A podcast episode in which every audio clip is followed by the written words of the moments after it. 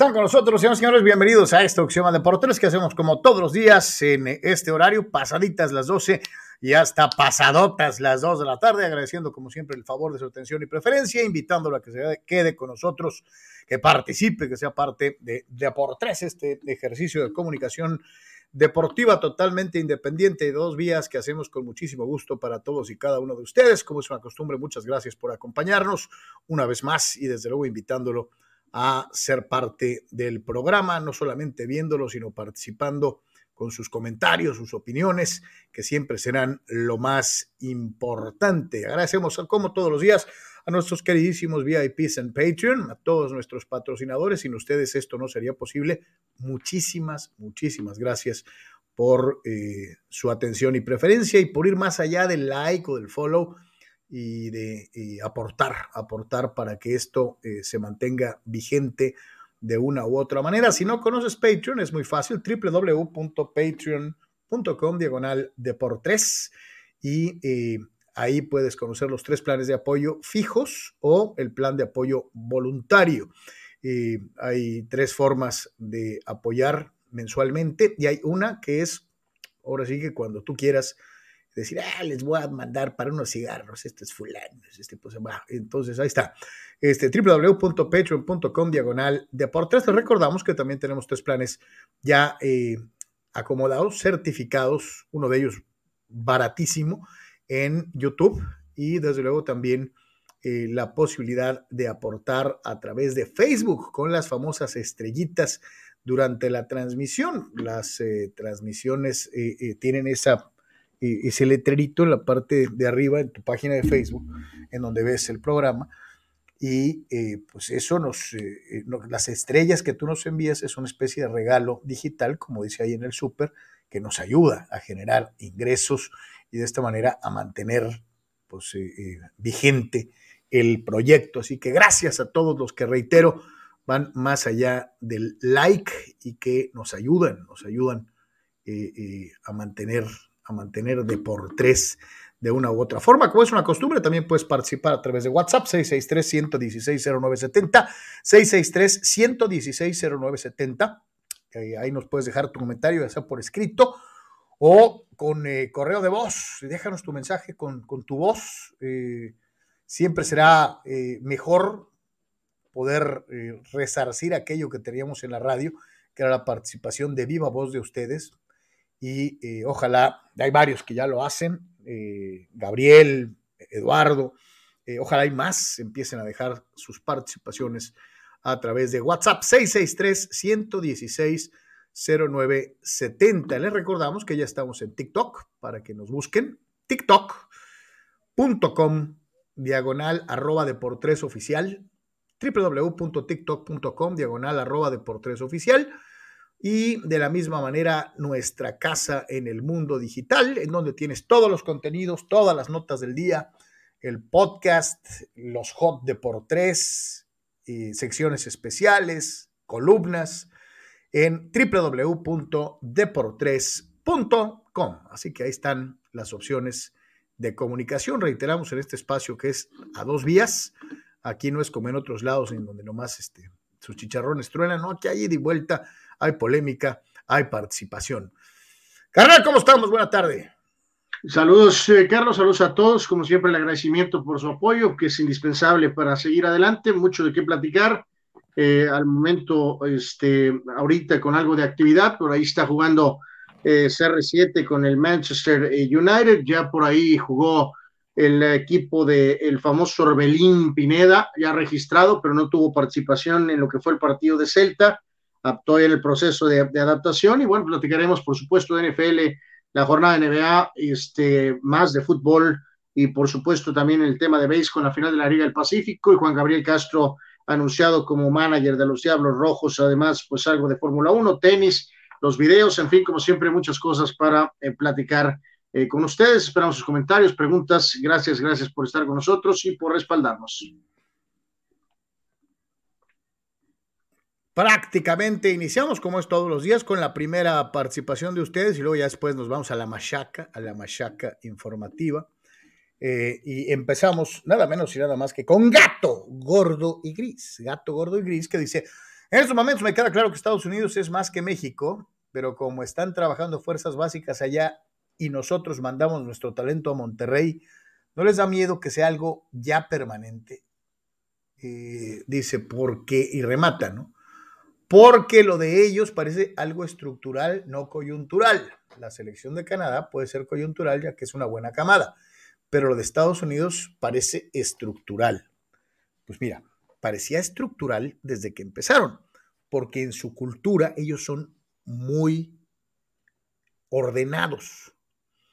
Y la, característica de, los güeros, de los, de los vecinos del norte, es que todo lo hacen muy, muy ordenadamente, con plan, con desarrollo, con esto. Cuando esto pasó antes de su Mundial del 94, hubo quien en USA Football arrogantemente dijo, por nuestro orden, en 20 años vamos a ser campeones del mundo y en 40 vamos a ser potencia mundial. Ya pasaron 50. Y la última actuación de un representativo estadounidense en eliminatoria rumbo a Copa del Mundo fue desastrosa. No calificaron. Eh, esta camada que nos ha dado hasta por debajo de la lengua, ganándonos, escucha, 1-0. No nos han goleado 7-0 como los chilenos, ni nos han puesto madrinas así espantosas como interrogatorio de la perjudicial. 1-0. Con México atacando y estando encima y perdiendo como siempre. Jugando mejor, pero perdiendo por un gol. Por eso te digo que así que digas tú que estructural, bueno, pues están, están estructurados desde el 92 y dijeron que iban a ser campeones del mundo en 20 años, no lo han sido. Este, entonces, my friend, no hay, no hay por qué espantarse con el petate del muerto. Lo que sí te digo es que ellos tienen muchas cosas que si nosotros copiáramos lo bueno, nos beneficiarían. Pero como, como pues, seguimos haciendo las cosas a la mexicana, pues. Contestado, mi querido gato. ¿Tú qué piensas, carnal?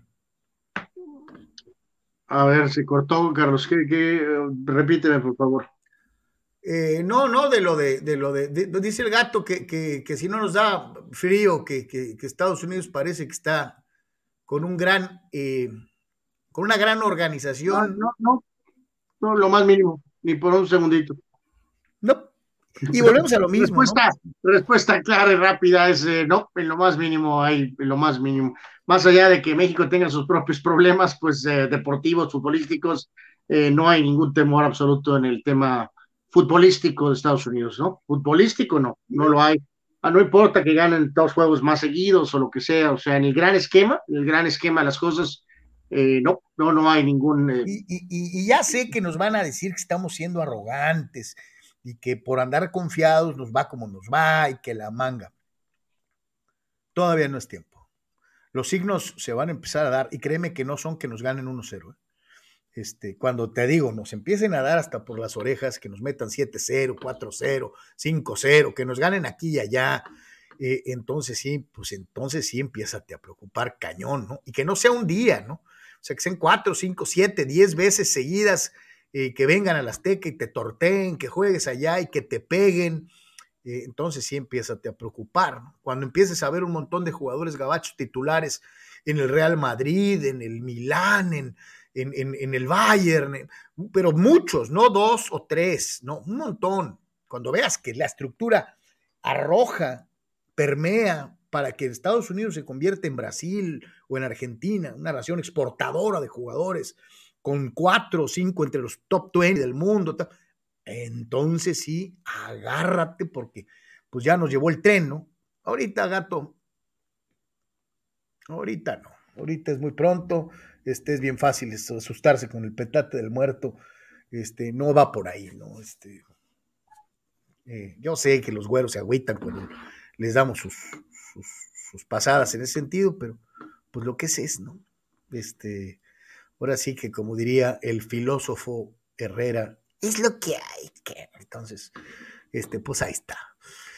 Carnal, no bien habíamos platicado de las vicisitudes eh, relacionadas al, al COVID-19. Ayer tuvimos una amplia plática con Marco Domínguez, que estuvo presente en, en el Estadio Caliente, que, que, que vio eh, los dispositivos, los filtros sanitarios y el manejo eh, para prevenir la proliferación de, de, la variante contagiosísima, esta última, la famosa Omicron. Pues este sí, pero hay que recordar que esto fue en Tijuas. Cholos había ido a la Ciudad de México a jugar con Cruz Azul, había estado en Mazatlán, estaba, en fin, recientemente en la Ciudad de México. Y pues ayer tenga para que se entretenga, comunicado oficial, carnal. Y, y pues de por sí el plantel, así que digas tú profundo, profundo, pues no está. Y ahora pues anuncian bajas por, por contagio de COVID. Sí, por la tarde noche, ¿no? Este, este escueto, este comunicado, eh, verdaderamente, ¿no? Que pues digo, no, no, no, no sé por qué no se puede dar un poco más de información, pero en fin, este, pues que se realizaron pruebas y que hay un total de siete casos positivos entre jugadores de en jugadores de primera división eh, mismos que ya se encuentran bajo aislamiento y seguimiento y siguiendo las instrucciones médicas, ¿no?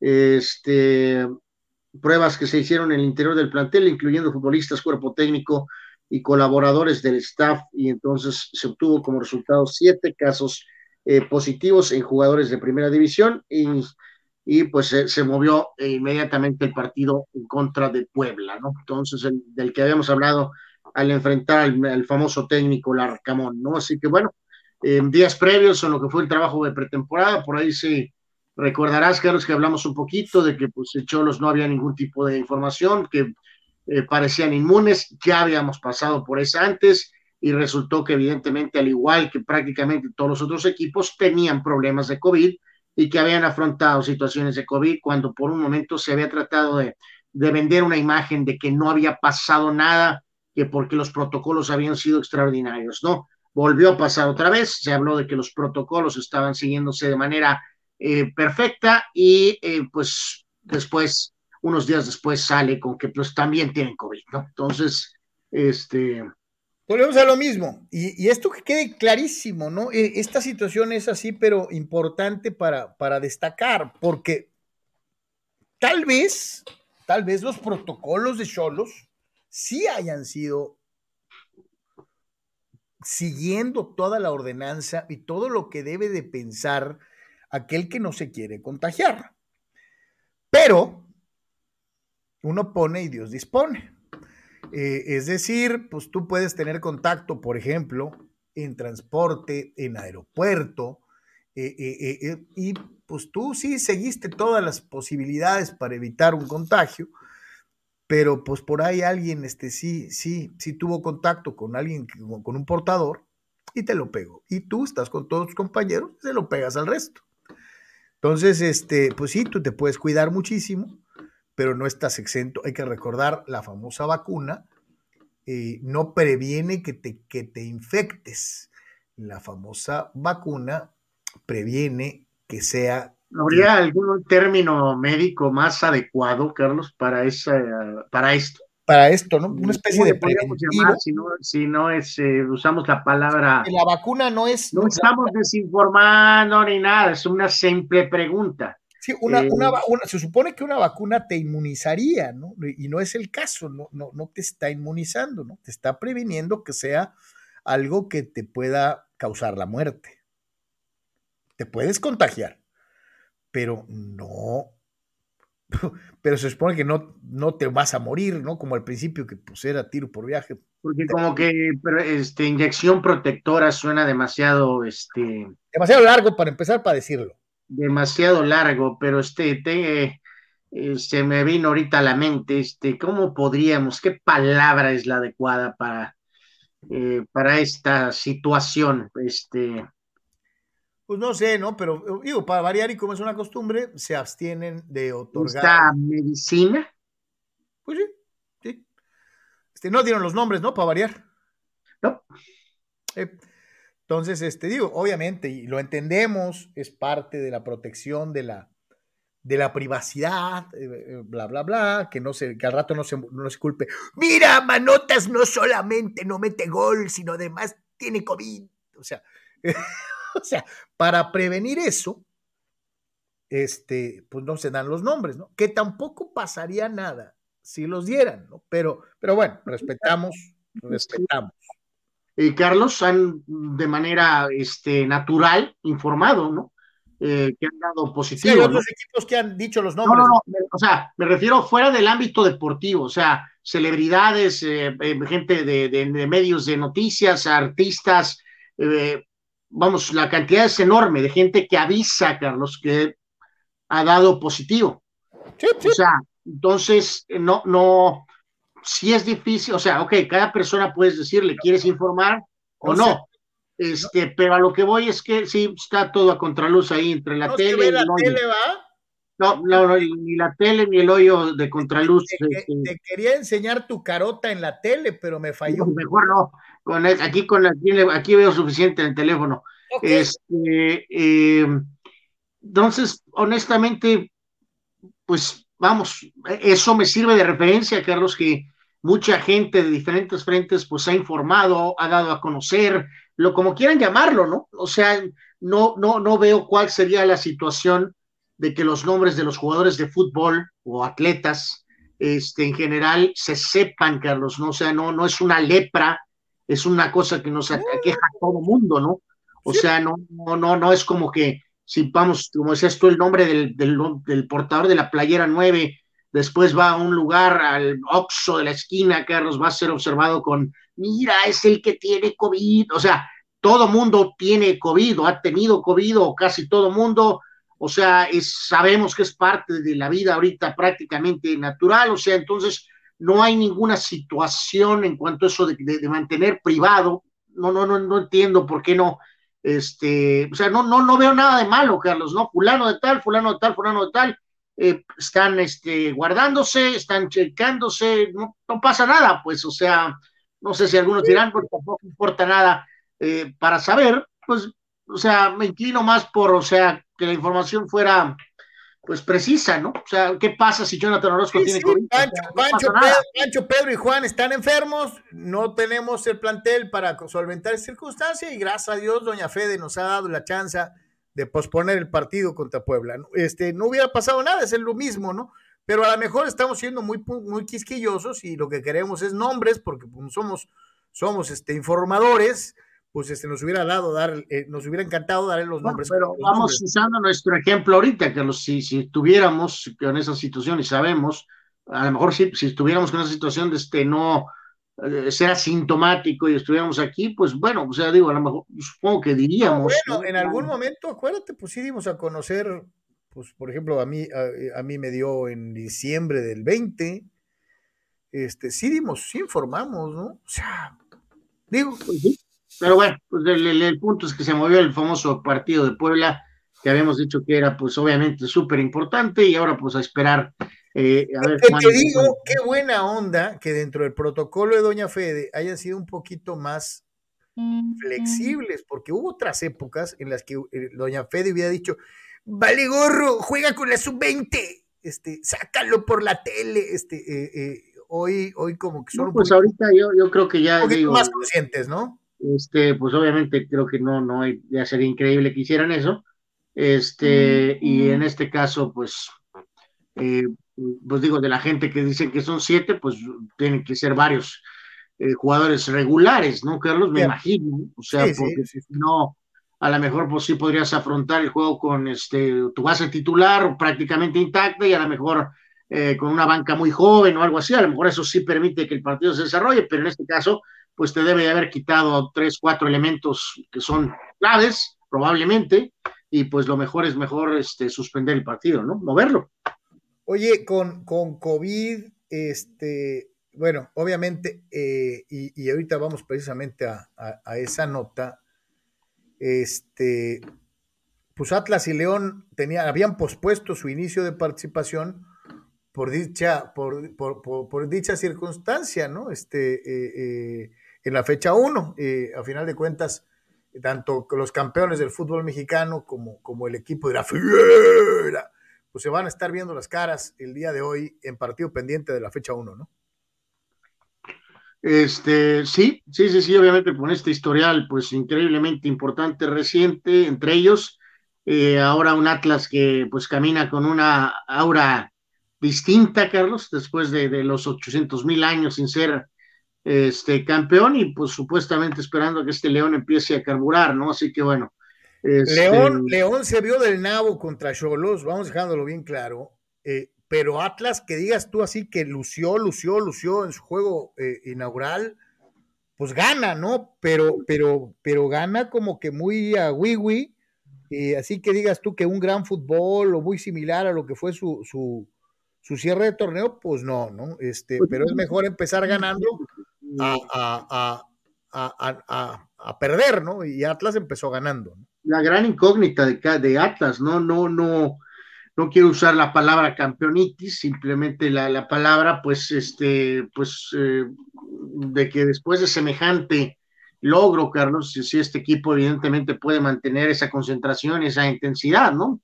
Es normal que a, veces algunos planteles se relajen un poco, este, entonces, pues vamos a ver qué, qué chamba hace Coca en ese sentido este, con, con Atlas, ¿no? León, yo creo que eventualmente se recuperará, sí, no, no, vamos a decir que no le dieron muchas armas muy, eh, vamos, diferentes, nuevas al técnico. Eventualmente me imagino que mejorarán un poquito a lo que más o menos León siempre ofrece, pero en Atlas sí, sí tenemos la duda, ¿no? De ver, este, como decías tú, el debut fue apenas este, eh, cumplidor. Eh, vamos a ver cómo avancen ahorita un poquito las jornadas, a ver qué onda con el Atlas, ¿no? Si es un equipo que puede, hay que recordar, terminaron segundos la temporada anterior. Entonces, en la tabla de posiciones. porque, la neta, carnal, ganarle a San Luis, ahorita como que no es mucho así. Pues no, pues eso es como, o sea, para ser primera fecha, pues es, como que cumplimos, ¿no? O sea, es, lo que es lo correcto. Si eres el equipo campeón defensor y enfrentes al San Luis, pues hay que ganar, ¿no? Entonces, eh, vamos a ver qué pasa ahorita en estas primeras otras jornadas eh, de Atlas, a ver qué, si nos da una idea un poquito de más o menos qué va a pasar en este torneo eh, después del famoso y milagroso y finalmente llegado título, ¿no? Alguien nos decía por ahí que han chiqueado los jugadores del Atlas en Guadalajara de una manera este, brutal, ¿no? Y que esto podría representar pues una serie de terribles distracciones para los dirigidos de Coca. Este, bien dijiste ahorita, a ver si no les pega campeonitis o algo por el estilo, eh, porque si hay alguien que de veras tiene crédito en el celular, pues son ellos, ¿no? Yo digo, hay diferentes niveles de catalogar campeonitis, ¿no? Otra puede ser casi, casi como llamarle valemadritis, este, eh, otra cosa es campeonitis y otra cosa es que, pues, eh, mejor sí, como campeón peleaste y diste, y, al final por X o Z no se dieron las cosas, ¿no? Entonces, ahí solamente nos dirá un poquito como, eh, sobre todo que veamos ya unos, unos tres, cuatro juegos, este, ya veremos más o menos qué onda con Atlas este, en, este, en este campeonato eh, post título, ¿no? Dice nuestro buen amigo Gigi Ramírez, saludos mi querido Gigi, dice, ayer fue todo el programa y Fidel nomás se hizo guaje respecto a si está vacunado o no, dice, ya fuera máscaras, dice, yo las tengo las dos, pero me falta el booster. Bien, Gigi, bien, yo soy pro vaxer, este, totalmente, mi querido Gigi, y qué bueno que tú, tú nos das eh, eh, constancia de que has recibido dos arponazos y te falta nomás uno. Eh, dice César Pineda, saludos, canal, gracias por estar aquí. Rule Sayer, me parece muy sospechoso que en Cholos se reportaran casos de COVID previo al juego contra el Supercamote. Dice, sacatito pa'l conejo. Yo no creo en ese cuento. No soy quien para cuestionarlos o para pensar que por una razón deportiva, Rule, inventes que tienes COVID, ¿no? Digo, este, pues así lo veo. No vas a tener que jugar, Carlos. O sea, no, mi, querido Rol, pues que es que estás a lo mejor diciendo que están ganando más tiempo para encontrar ritmo de partido, este, para poder estudiar más al Arcamón y sus esquemas únicos e increíbles que no tienen ni Guardiola, ni Tuchel, ni Mourinho. O sea, este, no, no, no, no, honestamente no, no, no creo, ¿no? Te digo, podrías a lo mejor encontrar ese ángulo, Carlos, de que eh, bueno, no sé cuándo rayos jueguen el, el, partido, no sé si es así a la brevedad posible o a lo mejor se, se, dilata a lo mejor un poquito más de lo, de lo no, sé, no lo estoy seguro hasta que no anuncien la fecha, Pues son 15 eh, días, carnal, más o menos, ya viste. este, eh, el León, León jugó pues a los, a los 14 días de que anunciaron, ¿no? Pero, pero te digo, o sea, pues lo único que podría hacer eso, ¿no? Que pensarías que con más entrenamientos, pero a la vez no, porque pues no sabemos, insisto, de los titulares, base, corazón del equipo, cuántos están, cuántos no están, pueden entrenar, no pueden entrenar, o sea, reitero que dijeras tú, ganaste tiempo de entrenamiento, ganaste tiempo de juego, eh, y vas a llegar más completado cuando juegues contra el Puebla, pero ya está muy rebuscado, ¿no? Sí, sí, eh, y remata, ¿no? Porque la teoría conspiratoria de Rule no termina ahí, dice, ya no nos falta que el chiquipiojo y los chiquitigres también salgan con algún cuento para darle vueltas al juego contra Pumas, dice. Por cierto, garantizo otra derrota del nefasto Piojo Herrera. Saludos, dice Rule Seyer que quiere ver a Herrera hundido como el Titanic. Este. Eh, despedido, ¿no? Literalmente. Oye, y ya pues, le atinaste, mi querido Rul, porque eh, digo, Tigres trata de, encontrar eh, a, aquellos jugadores que le vengan a, a, dar más armas, de por sí, de las que ya tiene, al piojo, ¿no? Porque pues el inicio no ha sido promisorio y pues dieron a conocer la llegada del chileno Lichnowsky a la disciplina de Tigres. A mí me gusta este jugador, pero te soy sincero, carnal, no sé si sea como para Tigres, ¿no? Eh, pues como que, como ese es un buen ángulo, Carlos, como que eh, es una línea abajo del modelo Tigre y como que es más en la línea de Miguel Herrera y ahí eso puede generar a lo mejor un pequeño conflicto, Carlos, más para Herrera con los Tigres, este, de si está, vamos a llamarlo, chafeando a los Tigres, Carlos. Eh, sé que hay límites al dinero que tiene Tigres, tampoco es el, este, el Manchester City, este, pero eh, aquí hay que ver, eh, yo creo que esto va ligado a, hay teorías, hay comentarios o reportes en relación al tema, un poco de lo de Salcedo, ¿no, Carlos? Eh, amigos, que si este, es una manera de protegerte, por ahí si Salcedo se va.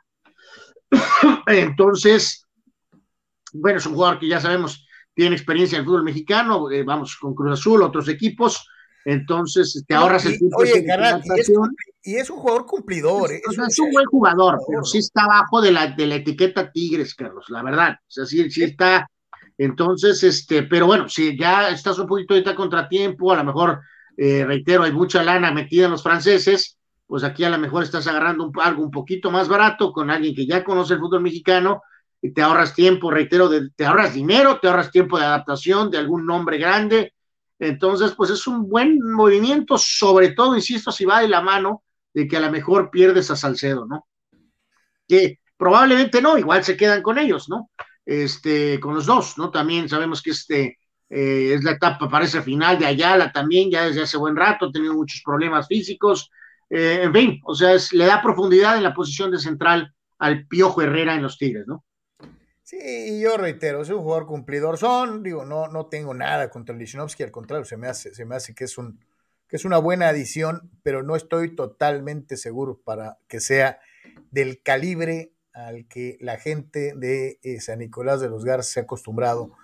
Eh, y como bien mencionábamos, ¿no? este, a lo mejor habrá, no faltará quien eh, brinque y diga, nos estamos este, apiojando. Este, sí, sí cualquier error al principio de su etapa ahí o algo, de hecho no se van a ir sobre el jugador, ¿no? Se van a ir sobre el Piojo Herrera, ¿no? Literalmente, ¿no? Sí, sí, ¿por qué no trajeron a un defensa del Barça o, de, o, del, o del Leverkusen este, y trajeron a un a un Lichnowsky, o sea, sí, sí. Claro, hasta la América trajo a un este, desconocido, pero europeo de la Bundesliga. Exacto, exacto. Entonces, sí, digo, yo sé, yo sé que a lo mejor estamos, conste, no estamos hablando de los aficionados tigres de Tijuana, ¿eh? o, de, o de Mexicali, o de Ensenada, o de San Diego, no. Estamos hablando de los aficionados Tigres de allá de Monterrey que estaban muy acostumbrados a que les traigan o seleccionados nacionales o mexicanos venidos a menos en Europa que se repatrian o este algún jugador por ahí amigo de, de, Guiñac. este, eh, pero bueno, ahí está. Hablando de, de más de chútale, este. ¿Viste la convocatoria de Argentina? Sí, pues no, no, no hay, no hay sorpresa.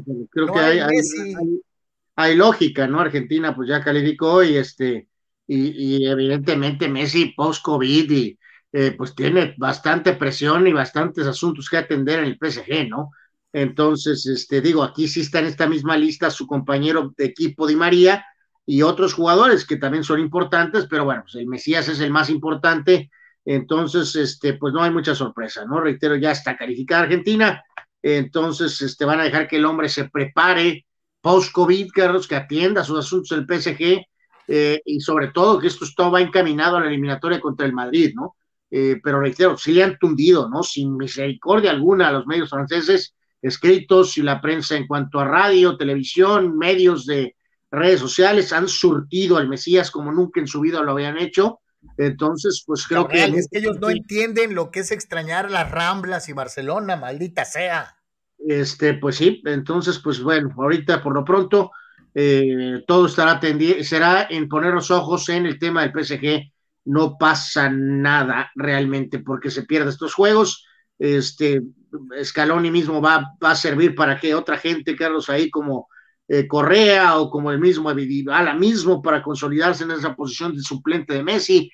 En fin, otra gente tiene que levantar la mano ahorita, este, básicamente, ¿no? Para que descanse. Ahí los, tiene, ahí los tiene en pantalla. Armani, Andrada, Martínez, Muso, Molina, Montiel, Martínez Cuarta, Pesela, Otamendi, Martínez, Tagliafico, Acuña, González, Ocampo, Paredes, Rodríguez, De Paul, Lo Celso, Gómez, Macalister, Buendía, Di María, Correa, Julián Álvarez, Lautaro Martínez, Joaquín Correa, el otro Correa, y Paulo Dybala eh, son la eh, lista que maneja el señor Scaloni para la participación pampera en una eliminatoria que ya tienen resuelta, ya están en el Mundial y que pues hay que cerrar pues dignamente, ¿no? Ahí parece que obviamente Guido, eh, no de titular, pero sí parece que el ex americanista en el Betis ahora eh, parece que sí tiene su lugar fijo en el roster final del Mundial, a menos que viniera una lesión o una baja de juego eh, muy llamativa. y pues obviamente por ahí destaca este mismo chaval Álvarez, ¿no? Que la ha estado rompiendo con River, que es uno de esos jugadores que busca hacer el roster, en vamos a decir, en esta etapa final, ¿no? Vamos a ver eh, también un poquito qué puede ofrecer este jugador, que es ahora una especie de la nueva perla argentina como atacante, ¿no? Julián Álvarez, en un grupo que hasta cierto punto ya está medio fijo, ¿no? Entonces ahí de alguna manera servirán estos partidos para eso, ¿no? De todas, todas, eh, y, digo, no tengo el calendario a la mano, pero pues ya los, los argentinos están más allá del bien y del mal. Yo creo que han de estar diciendo, este, ay, no estén fregando, este, dejen que este pobre mete un par de goles de perdida en, Europa, no digo en, Francia.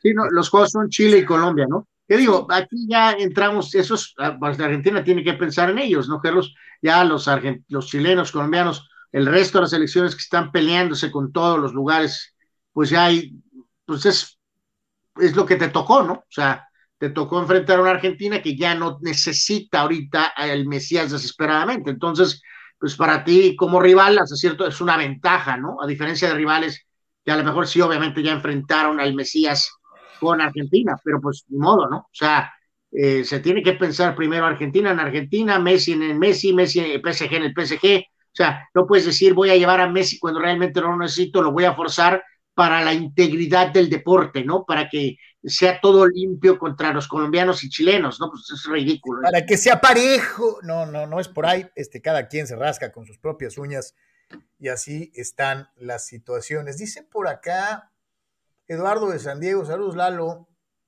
¿Qué opinión les merece Jean Morán de Memphis? Dice, es un jugador espectacular.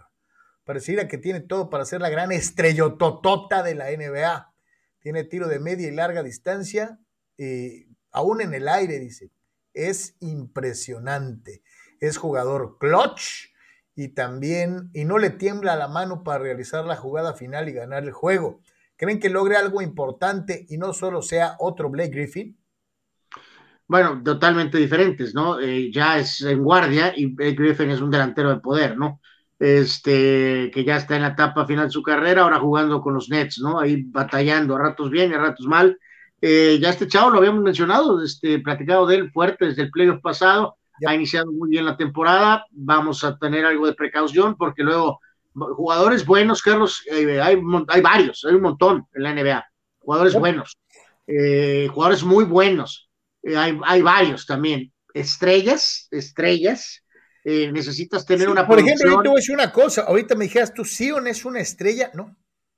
No, no, Sion es, es, un, jugador al que etiquetaron terriblemente con, esta, con esta carga de, que va a ser el siguiente Lebron. jugadores jóvenes, este chavo ahorita está ha podido, diferente, está muy por encima. Pero a lo que voy con esto, Eduardo, es que pues ve la producción que tienen Curry, que tiene ante Tucumpu, que tiene un Chris Paul, obviamente LeBron, este, eh, los jugadores estrellas, los son los, los meros, meros estrellas, ve el tipo de producción que tienen y ya lo han hecho por bastante tiempo, ¿no? Entonces, Morant, por ejemplo, eh, Doncic mismo se ha abierto un camino así muy rápido, ¿no? Eh, porque lo ha demostrado también en los playoffs. A lo que voy con este chavo es que va muy bien, quiero verlo en estos playoffs. El año anterior, ¿te acuerdas? Nadie daba un peso por ellos, eh, nadie los conocía, lo más mínimo. Ahora sí, cuando lleguen estos playoffs, Eduardo, este, va a haber mucha más atención sobre él y, su equipo, ¿no? Entonces, vamos a ver cómo responde a eso, sí, pero sí es un talento, parece diferente eh, con los Grizzlies, ¿no? Que digo, también eso insistimos, no ayuda, ¿no? Que está con los pobres Grizzlies de Memphis, ¿no? Que son súper menospreciados, ¿no?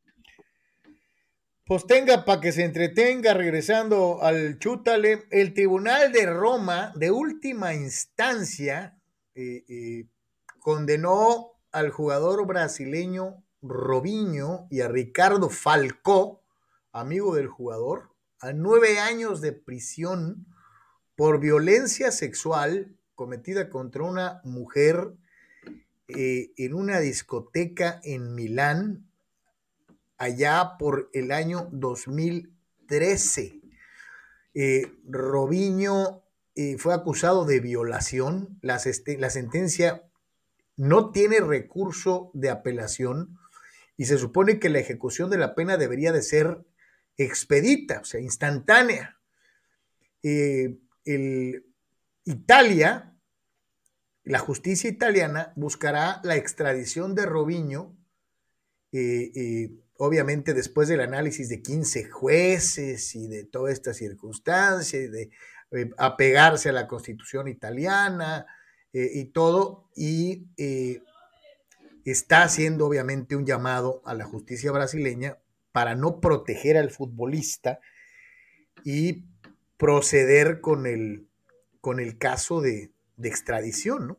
Yo se lo digo sinceramente, dudo que suceda, pero por lo pronto, pues el escarnio y la exhibida pública, y pues quién se la quita. Sin embargo, yo te aseguro que Robiño va a decir, híjole, este, me salvé del bote, pero ¿cómo va a ser visto Robiño a partir de esto? Pues eh, peor de lo que ya estaba siendo eh, visto, ¿no, Carlos? Como, esa, como una eh, situación, como un jugador, como una persona que pues se quedó muy corto, ¿no? Del, famoso potencial que, tenía, ¿no? Del que se había hablado de él, ¿no? En desgracia absoluta, ¿no? Este es un jugador que, pues reitero, a lo largo de su carrera quedó en eso, ¿no? En chispazos, verdaderamente. Eh, polémica la cuestión de su salida del Madrid, por ejemplo, y de ahí para abajo en la selección, la realidad es que quedó a deber y ahora, pues también siempre hubo ahí algunos detalles eh, dudas personales y pues ahora se reafirma con este caso, ¿no? Este, entonces, pues, eh, pues desafortunadamente queda en eso, ¿no? Eh, y todavía esperando la resolución de este caso, ¿no? De ver qué diablos va a pasar con la situación de de veras si sí puede ser trasladado, deportado, ¿no? Eso vamos a ver si, a ver legalmente, obviamente no se va a quedar de brazos cruzados este Robiño, ¿no? van a tratar de toda costa quedarse en su propio país, en fin la realidad es que, queda en eso, ¿no? Queda en eso, en una eh, situación de alguien que aparentemente tenía todo para, digo, no estoy hablando que sea Pelé ni, ni, Ronaldinho, Carlos, pero la verdad es que en contexto general se quedó muy lejos, muy, muy lejos de lo que se pensó, este, eh, evidentemente, ¿no? O sea, bueno, Neymar mismo lo ha pasado Y vaya que Neymar también tiene sus deslices personales, pero nada, nada que ver con lo, con lo de Robinho, Carlos. O sea, entonces... Este... A, veces, a veces es difícil pensar cuando tienes en la cabeza la imagen de un futbolista como un tipo de éxito, que se supone que pues, no debería tener problemas para poder eh, quedar con una dama y, y, pues tener una relación, o veto a saber, este, y cómo en el caso concreto de muchos atletas, no exclusivamente futbolistas, sino en, todas las ramas, se llegan a dar este tipo de circunstancias, ¿no? De que, de que, de, que, de que te sientas omnipotente y que creas que todas las personas pueden, tienen que ser a Wiwi lo que tú quieres, ¿no? Pues soy Robiño, este, pélame, ojalá, este, eh, y si no le hacen caso, pues a veces incurres en situaciones como esta de forzar una, una cosa, ¿no? Y, la realidad, qué triste, qué pena. Y porque volvemos a lo que hemos platicado, sobre todo cuando hemos tocado el tema de los deportes estadounidenses, Anuar, con concretamente la, comunidad afroamericana. Eh, eh, y esta obligación de los clubes no solamente de aportar dinero para poder contratar los servicios de un atleta destacado, sino tratar de educarlo, de que cuando ya tenga todo el dinero del mundo, entienda que no es Dios, ¿no? Este, tratar de orientarlos, eh, porque de repente si tienes a alguien que gana un peso y, y le das un millón, pues sí te puedes volver loco, ¿no? Pues sí, sí, sí, sí, un par de mundiales y pues reitero, lejos, lejos realmente su aporte con, con los, el Scratch su oro y pues si reitero, si repasamos de su carrera eh, de promesa, el famoso Santos por la conexión también ahí este, con el tema de Pelé, este, pues lo, en el Real sí, momentos, chispazos importantes, pero luego problema contractual y a volar, se fue al City, nada que escribir a casa ahí, regresó brevemente, buen rato en el Milán, otra vez en el Santos, al fútbol de China, Brasil otra vez, Turquía, o sea, completamente se quedó, o sea, completamente se quedó, se quedó lejísimos de, de, de, de, o sea, sí, pues claro, eh, ganó su dinero, este, jugó en equipos importantes, o sea, no estamos diciendo que es un jugador que se quedó en séptima división, o sea, pero sí, súper lejos, Carlos, de lo que se pensó que podía ser y ahora coronado con este problema legal terrible, ¿no? Entonces, o sea, eh, piensas en Robinho y piensas en algo que, pues, este, Sí, en, un proyecto, piensas en un proyecto fallido, ¿no? Totalmente, sí, sí, es la realidad, ¿no? Qué gacho, pero, pero así es. No solamente Robinho trae eh, eh, esta circunstancia, esta etiqueta de, problemas legales, ¿no? Este, también es el caso con Dembélé, ¿no? Pues, bueno, no tan severos, o sea, no, no legales, pero contractuales. Este, ahora sí parece que explotó ya la bomba ahí en Barcelona este, Xavi en la, conferencia básicamente de hace rato, de hace unas horas, eh, pues sí ratificó, ¿no? Que, que, esperan que este eh, tipo o, le bajen a las pretensiones. Se hablaba que quería 200 millones de euros este, por cinco temporadas, que quería ganar 40 millones de euros por campaña. Desafortunadamente el presidente Laporta hace unos días, semanas, había señalado que para él era del mismo nivel de Mbappé, lo cual es, no es evidentemente cierto. Y, o sea, con esto a lo que voy es que medio crearon también ellos un poquito, un, un poco el monstruo. Entonces, eh, aparentemente la gente pedía 200 millones de euros por cinco campañas, este, reitero, 40 millones anuales, 20 eh, millones de dólares por firmar para la gente, eh, perdón, de euros, millones de euros, 20 millones de euros también a él, por, a él por firmar.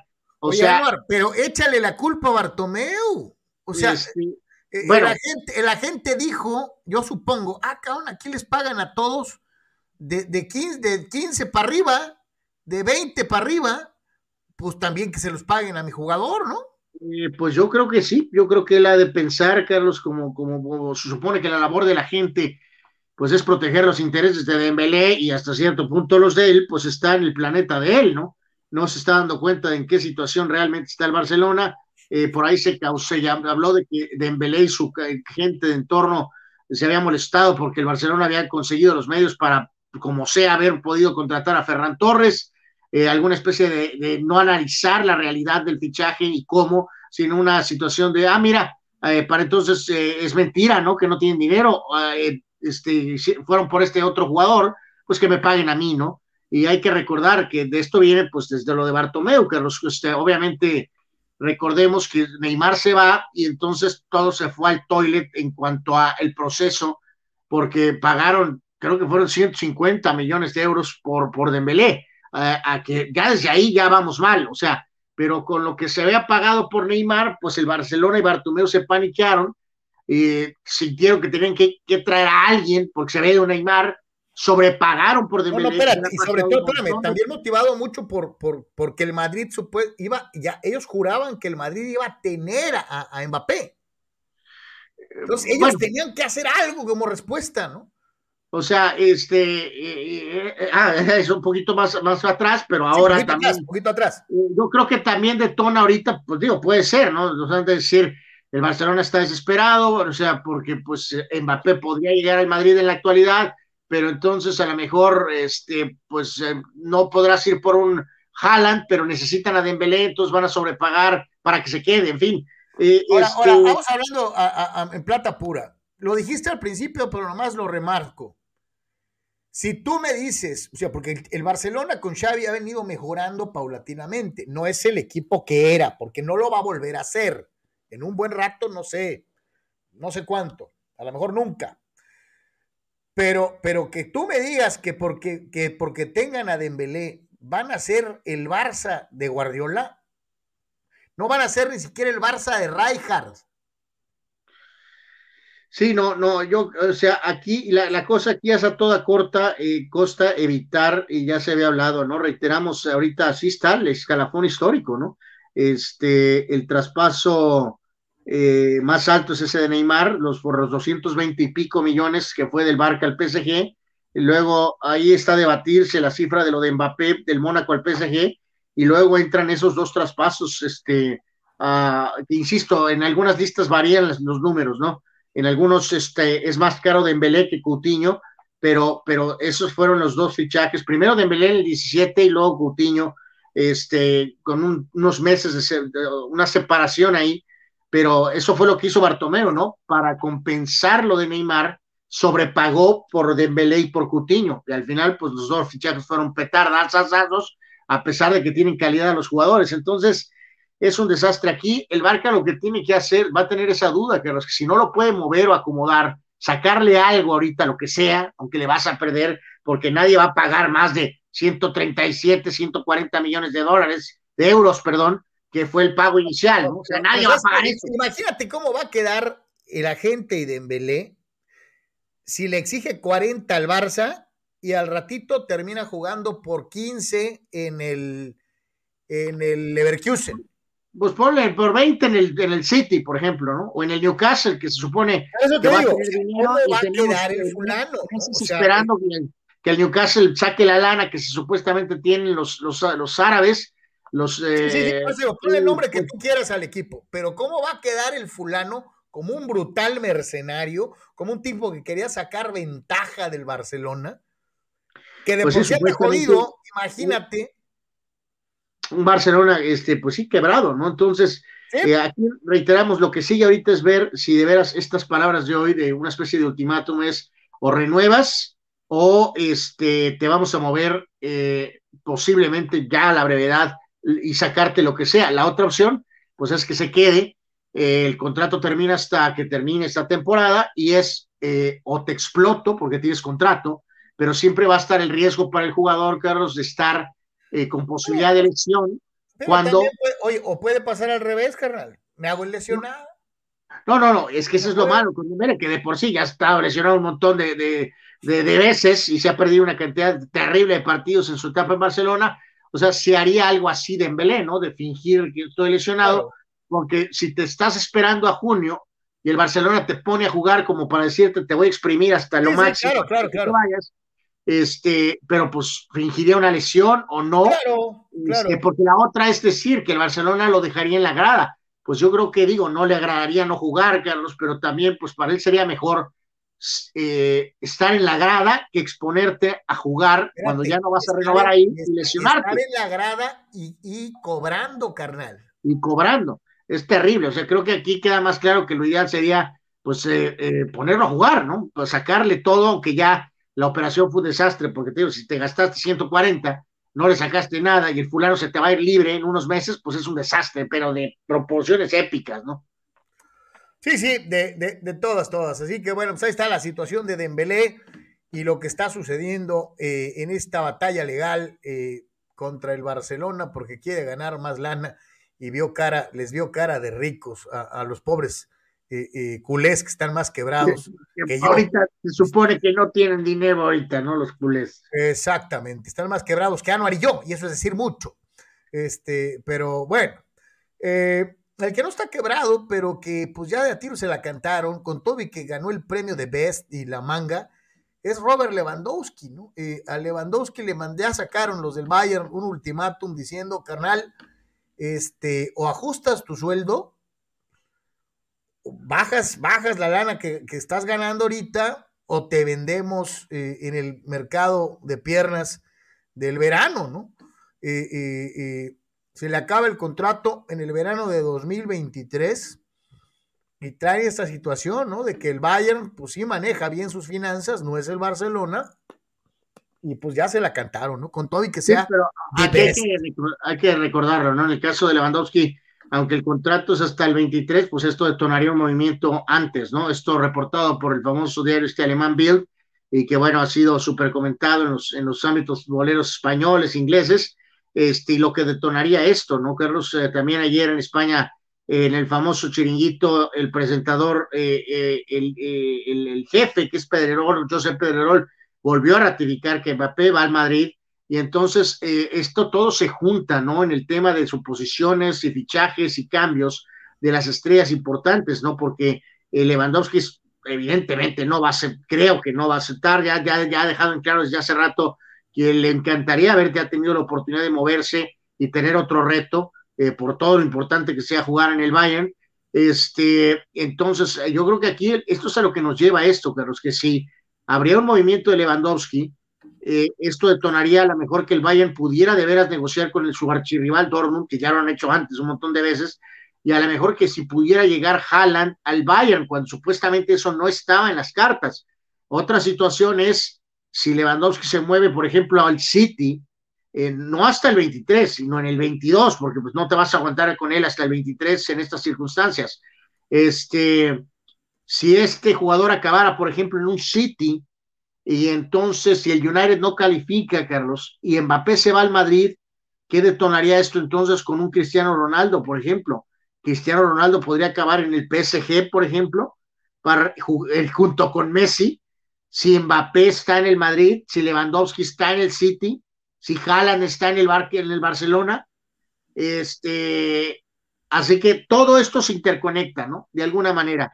Este, toda esta situación está enlazada hasta cierto punto con el tema de si Mbappé va al Madrid, qué onda con Haaland, va al City, va al Barcelona, va al Madrid también junto con Mbappé, qué pasa con el United de Cristiano, si califica la Champions o no, y si se mueve, a dónde se mueve, nada, eh, por ejemplo, Cristiano el Bayern, eso no va a pasar, ni remotamente.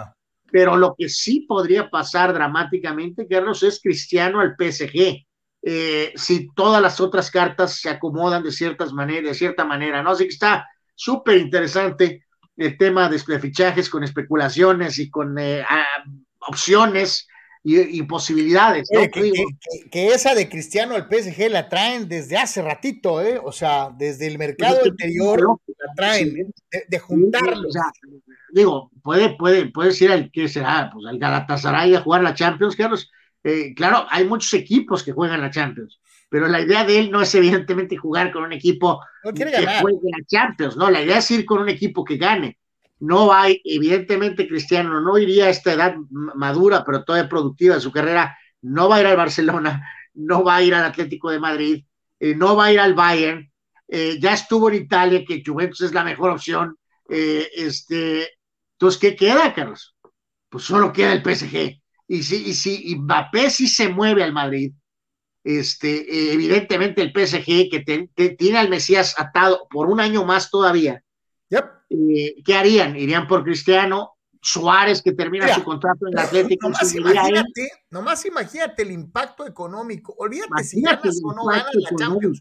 El impacto económico, lo que representaría por puro estatus, para el dueño del PSG decir, miren hijos, como sea, veteranos o veteranos, yo los tuve a los dos en el mismo equipo.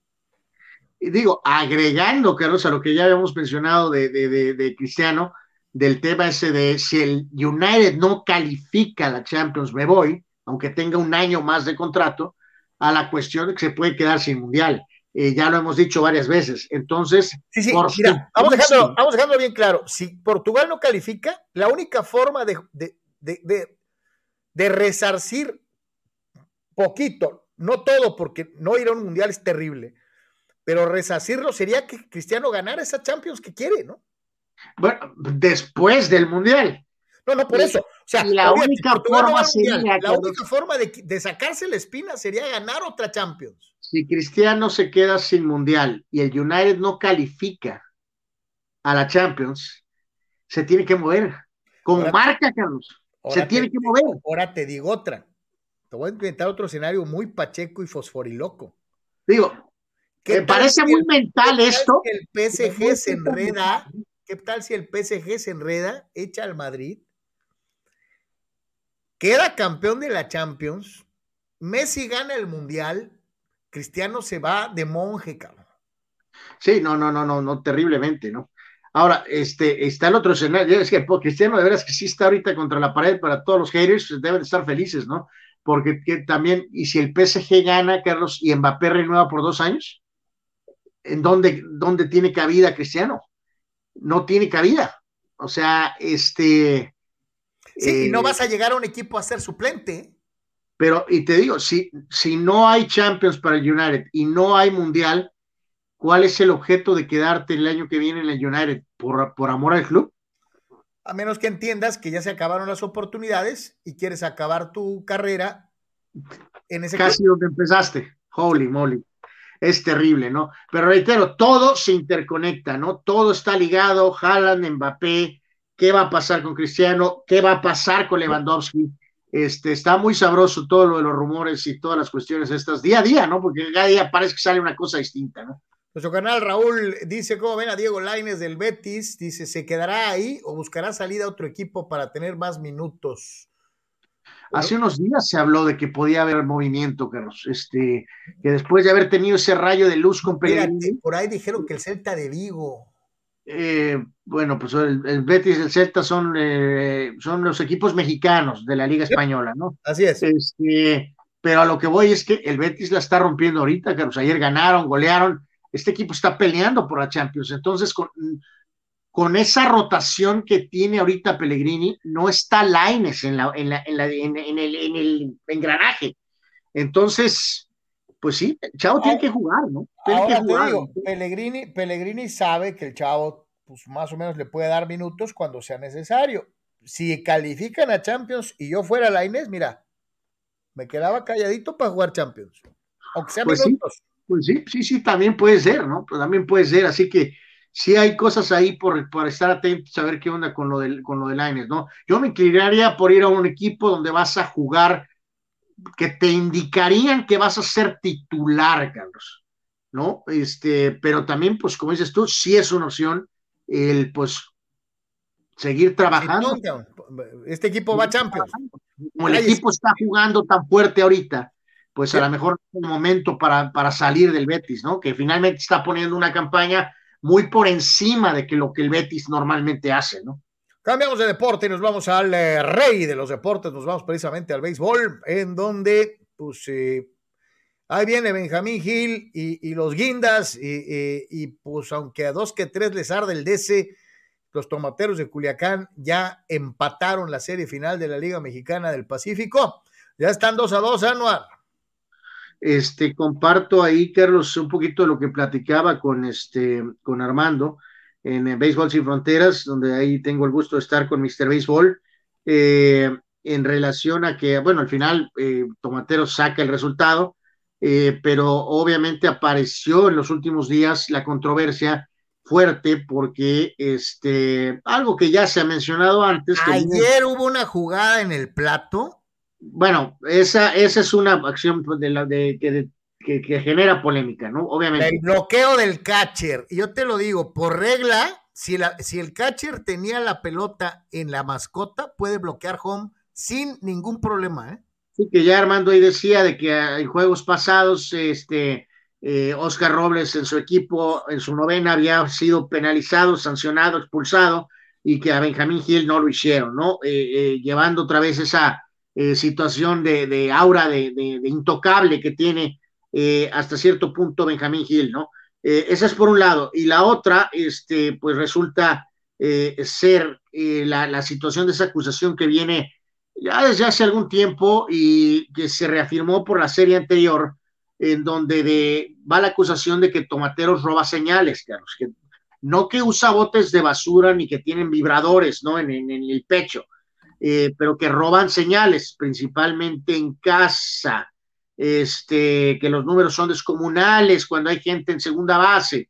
Nada de esto ha sido comprobado. Benjamín Gil eh, encontró, como me contaba Armando, eh, perfectamente el detonante para explotar, para despotricar, empezó a, decir que quería, si no eran verdades estas historias, que gente de prensa perdiera acreditaciones, este, que dueños pagaran multas por acusaciones irresponsables. Entonces armó el torongo total para evidentemente defender a sus tomateros, pero al mismo tiempo generar, como quien dice, la famosa atención total casi, casi hacia él, Carlos, y lo que siempre se dice eso, ¿no? De que pongo la atención en mí para que mis muchachos estén tranquilitos, ¿no? Este... pero aquí vamos, vamos a dejar algo bien claro, ¿no?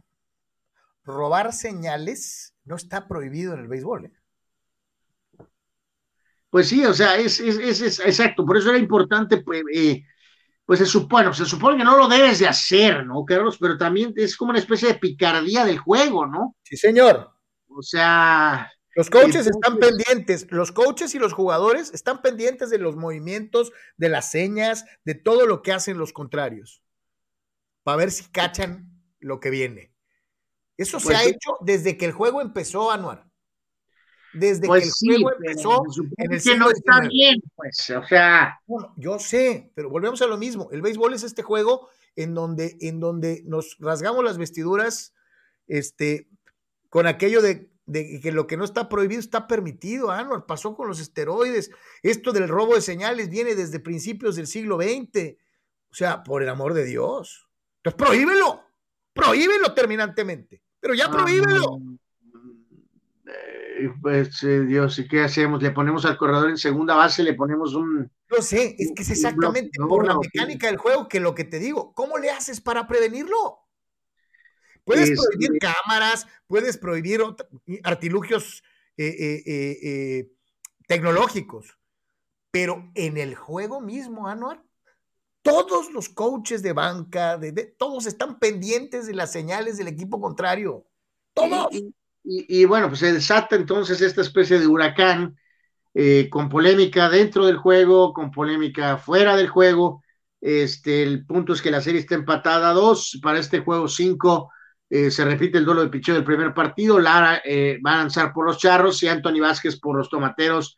Así que antes de volver al parque de, charros, eh, me inclino yo más porque Tomateros se va a poner adelante y Charros tendrá que venir de regreso en su, en su, en su parque de pelota, en su estadio, este, para tratar de darle la vuelta, ¿no? Así que dos a dos, la serie final de la Liga del Pacífico entre Tomateros y Charros en medio de reitero, polémicas de diferentes tipos y también agregar lo que siempre decimos, eh, pues que este servicio, Carlos, que la verdad está supuestamente a la baja, porque está perdiendo productos que se están empezando a ir, eh, ahora resulta que es el que pues tiene el control de esta eh, serie. puedo entender el control total de la temporada regular, pero que ni la serie final aparezca, Carlos, en, en ESPN o en TUDN o en Fox Sports. Fox Sports no tanto porque realmente no ha habido mucha conexión. Es un balazo en el pie, ¿no? Este, pero sí te quedas porque no, no, no, que no nos vengan con que esto es una cobertura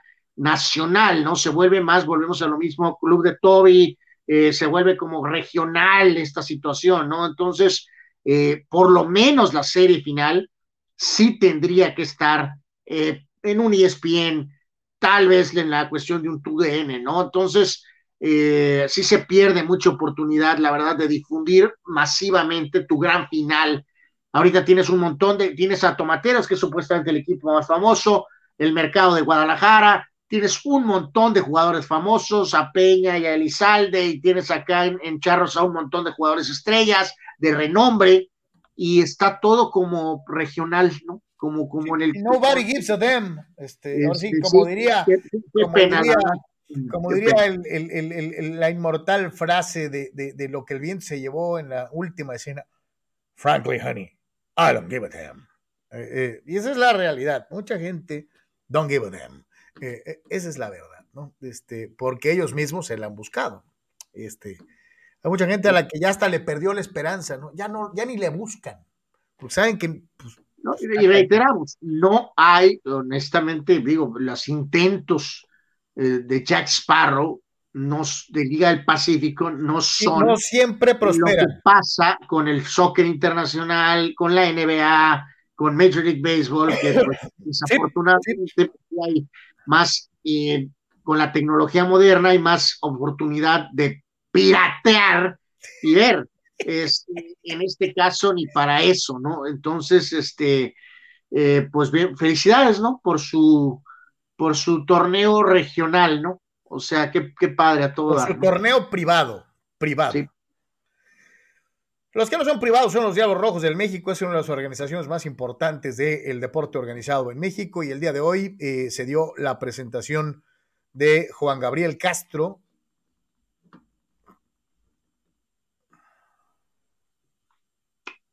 Ahí está la imagen, Carlos. Creo que Carlos fue expulsado.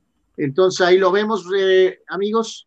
Eh, sí, efectivamente, Carlos fue expulsado. Juan Gabriel Castro fue anunciado como manager el día de hoy de los Diablos Rojos del México. También platicábamos eso con Armando Esquivel en Béisbol Sin Fronteras hace un ratito. Eh, puede ver el programa con Armando eh, en redes sociales, así nos puede buscar en YouTube, en Facebook. Perdón, una, una disculpa, ya sabe que el Internet no, tiene palabra de honor, ¿no? Les decía que nos pueden seguir también ahí en el Béisbol Sin Fronteras, puede ser en síntesis o en TVC Deportes también, que es la opción de difusión principal. Pero hablaba con Armando Carlos, pues Castro, sabemos que es un excelente manager, sabemos de su pasado con selección, con los mismos toros, eh, su etapa de jugador, su etapa de, eh, vamos a decir, fogueo en grandes ligas como coach. Este, y, pero al final Armando y yo quedamos en consenso, Carlos, de que, pues, Diablos sí, es súper importante, tiene la tradición, tiene el nombre, y Juan Gabriel Castro es un gran manager. El único detalle es que eh, Diablos, ¿qué va a ofrecerle a Juan Gabriel Castro eh, más allá de lo que se tiene, reputación y tradición? Porque con eso no le ganas a los toros, Carlos, ni a los acereros de Monclova. Entonces, este, con tradición no ganas, ¿eh? No, no ganas. Tienes que ganar con rosters profundos eh, y capaces. Entonces, este, bueno, pues por muy buen manager que sea, Vamos a ver qué, tipo de roster o incorporaciones tienen los Diablos para ver si pueden ganar un título que relativamente ya hace un ratito, eh, no mucho, tampoco, no, no, no, no mucho, pero los últimos años, el último lustro, lo sabemos, ha sido dominado por los toros, por Monclova, por Sultanes, algo de saltillo por ahí hasta cierto punto. Este, entonces los diablos tienen que están tratando de volverse a meter en ese grupo elite, los que son toros, que son aceleros de Monclova, pero si es nada más con una base, con un equipo bueno, y es que somos los diablos, con eso no va a alcanzar. Yo te digo una cosa, el año pasado fueron muy competitivos, pero les, les falló el pichó a la hora buena, y lo peor es que, eh, ¿te acuerdas? El, al, al, que le pegaron para marcar diferencia fue a su taponero, el, el, el Big Leaguer eh, eh, Osuna eh, perdió par de partidos en el último picheo. El, line-up no estaba ni cerca, Carlos. No, no, lo entiendo, nominalmente, pero el equipo se metió hasta serie final y el equipo fue el mejor visitante de toda la liga. digo, vamos a ver qué tanto puede hacer Juan Gabriel y si de veras le fortalecen aún más el roster. Vamos a escuchar a Juan Gabriel Castro, flamante manager de los Diablos Rojos del México.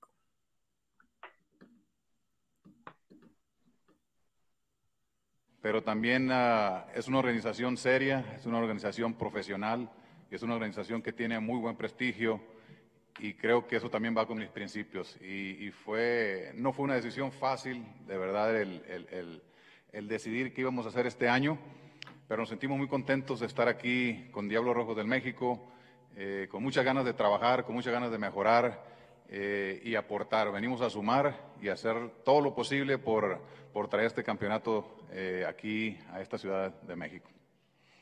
Sí, estuvimos los tres últimos años en Filadelfia, el 2019 como coordinador de infield y los últimos dos años en Grandes Ligas uh, como coach de infield.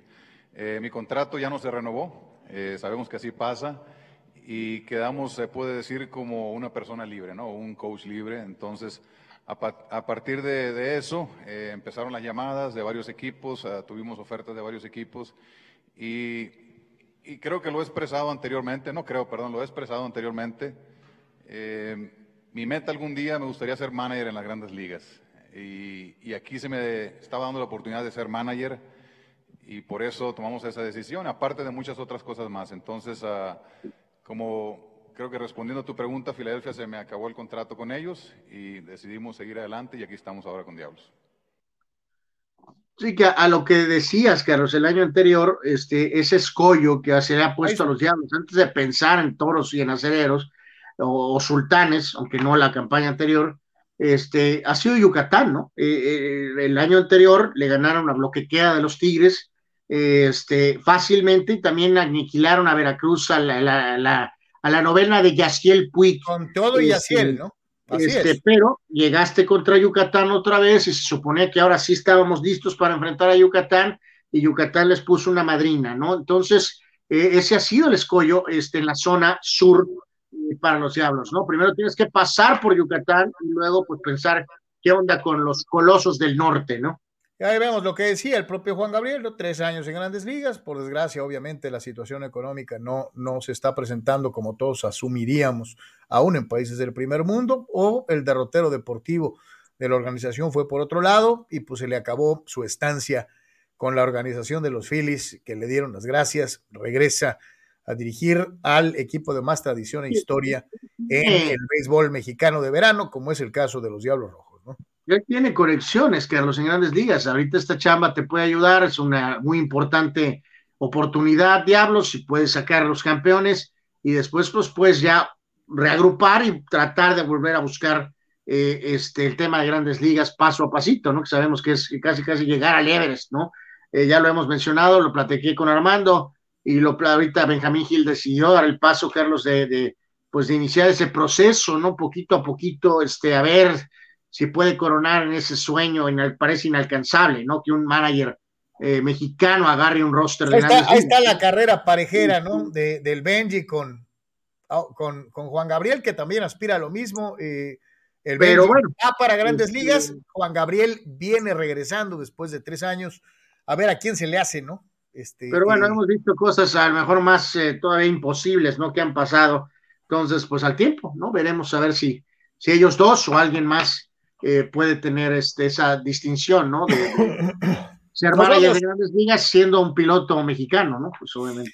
Nos vamos a, dar un eh, giro total a la información. Vamos a platicar de atletismo y de eh, un personaje que ya nos ha acompañado anteriormente en eh, Deportes, nada menos y nada más que don Ignacio Anaya Barriguete, el buen Nacho, que a través de Sócrates y Amanduras ha establecido el contacto el día de hoy, porque para variar y como siempre el buen Nacho, mi querido Sócrates, Ignacio, pues trae entre manos un ultramaratón o algo por el estilo. Bienvenidos, señores, ¿cómo estamos? Bienvenidos a Deportes. Hola, muy buenos días, amigos. Carlos, Anuar, mi querido Sócrates, ¿cómo les va? Qué gusto saludarlos. Muy feliz inicio de año. Estamos ya 19 de enero. No terminamos de asimilar que estamos en 2022, pero al verlos ustedes tan chamacos, pues eh, seguimos estando jóvenes y con muchos ánimos de continuar adelante. Un placer, un saludo a todo su público.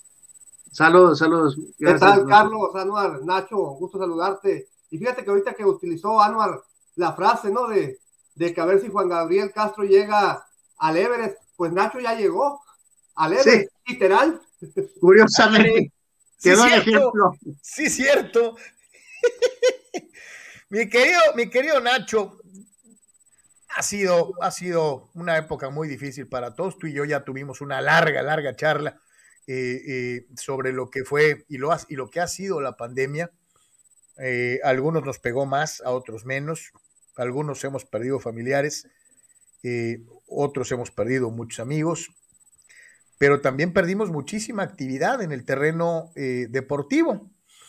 Digo, ojalá todo fuera como perder maratones o escaladas y no tanto las pérdidas humanas que siempre serán más severas y más difíciles de reemplazar. Sin embargo, y después de los dolores, del impacto que esto ocasiona, pues hay que levantar la vista y seguir buscando la cima, mi querido Nacho. Definitivamente, yo creo que la mejor manera que podemos honrar a nuestros seres queridos, a nuestros amigos, a tanta gente que se nos ha ido por el COVID, pero también por distintas circunstancias, pues es continuar luchando y procurando eh, dar testimonio de que se pueden hacer y se van a seguir haciendo cosas buenas, en este caso desde el ámbito deportivo. Yo por eso aplaudo el programa de ustedes y el entusiasmo que le ponen a sus, a sus conversatorios, ¿verdad? Y, y, lo interesado que está siempre el público. Y bueno, pues efectivamente el atletismo no es la excepción. Eh, México ha dado grandes atletas, al día de hoy creo que está corriendo todavía Germán Silva por allá cerca de Tlaxcala, partió de Tijuana, el, creo que el 3, 4 de noviembre, y, ya lleva tres meses corriendo. Eh, correr es algo que me apasiona, que he practicado de manera casi ininterrumpida por el paréntesis que ya se mencionaba de por la pandemia, pero desde 2010 he estado corriendo. Y, bueno, pues este año nos vamos a activar un poquito. Acabo de correr el maratón de Carlsbad aquí el, el domingo pasado en el área de San Diego. Y fíjense que les comparto, y esto va para todos los que les guste el atletismo. Seguramente algunos de ustedes ya, ya, ya este dato lo, lo han este, vivido, pero por no entrenar suficiente distancia, cuando uno corre 42 kilómetros, que es la distancia del maratón, pues uno tiene que prepararse para correr esa distancia. Y yo he estado corriendo, incluso dentro de la pandemia, pero no he corrido mucha distancia, he corrido 10, 15, 20 kilómetros, 23, creo que fue la más, más larga distancia que corrí durante el último año. Y al momento de correr el maratón de Carlsbad, pues ya cuando iba en el kilómetro 33, sentí como que me hubieran agarrado a golpes, a batazos, a jonronazos las piernas, y eso me llevó a, disminuir el ritmo de carrera y terminar pues con un muy buen tiempo en el octavo lugar de mi, de mi categoría, en el lugar eh, dentro de los 80 primeros lugares de un contingente de 10 mil corredores, lo cual pues me mantiene en el 10% puntero pero que no era lo que yo eh, esperaba, ¿no? Entonces, sirve de reflexión, sirve de enseñanza porque hay que seguirnos preparando y hay que seguir poniendo lo mejor de nosotros en lo que hacemos. Ahora, precisamente, ya lo comentabas, eh, estoy preparando para ir a un, a un ultramaratón por allá en septiembre con la señora María Luisa Madueño. Hoy en la mañana, precisamente, platicaba con ella la posibilidad de, de acudir en, en abril a Portugal a correr también un ultramaratón, pero también, este, eh, Carlos Anuar, eh, Sócrates, traigo ya en mente hacer un ascenso en,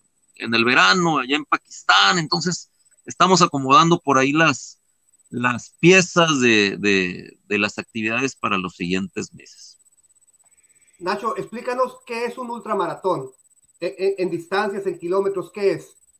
Claro que sí, encantado. Gracias por la pregunta, muy oportuna como todas las que me han hecho ustedes. Muchas gracias. Miren, muchas veces coloquialmente decimos voy a correr un maratón y, la verdad es que no corremos un maratón, corremos una carrera de cinco kilómetros y esto lo digo porque a veces los, los, sobre todo los niños o los jóvenes así se refieren, ¿no? ¿De cuánto vas a correr tu maratón? Bueno, pues un maratón tiene una distancia definida reglamentaria que data de muchos años. El maratón son 42 195 metros, es decir, 42 kilómetros con 195 metros. 194, ese es el maratón, 42 kilómetros. Cuando hablamos de ultramaratón, pues es más allá de esa, distancia. Y las, eh, eh, distancias eh, más reconocidas ya es el ultramaratón de 50, ya el de 100 kilómetros, ya las 100 millas, que son 160 kilómetros, o más incluso el, la Transalpine Run que he corrido en tres ocasiones en 2017, 18 y 19, en una semana corremos más de 300 kilómetros. Entonces, pues es un ultramaratón, pero por etapas. Eh, la semana pasada les platiqué, corrí un maratón, es decir, los 42 kilómetros de la carrera esta de Carlsbad, en una ruta reconocida incluso para calificar para Boston. Y el ultramaratón que, que se organiza, por ejemplo, aquí muy popular y que mucha gente ha corrido en el llamado Rancho Casián, pues son los 50 kilómetros, que también es un ultramaratón. Entonces, para hablar de ultramaratón, son más de los 42 kilómetros del maratón. Y menos de 42 kilómetros, pues puede ser un medio maratón, que son 21 kilómetros, o puede ser una carrera de 5, de 10, de 15 kilómetros.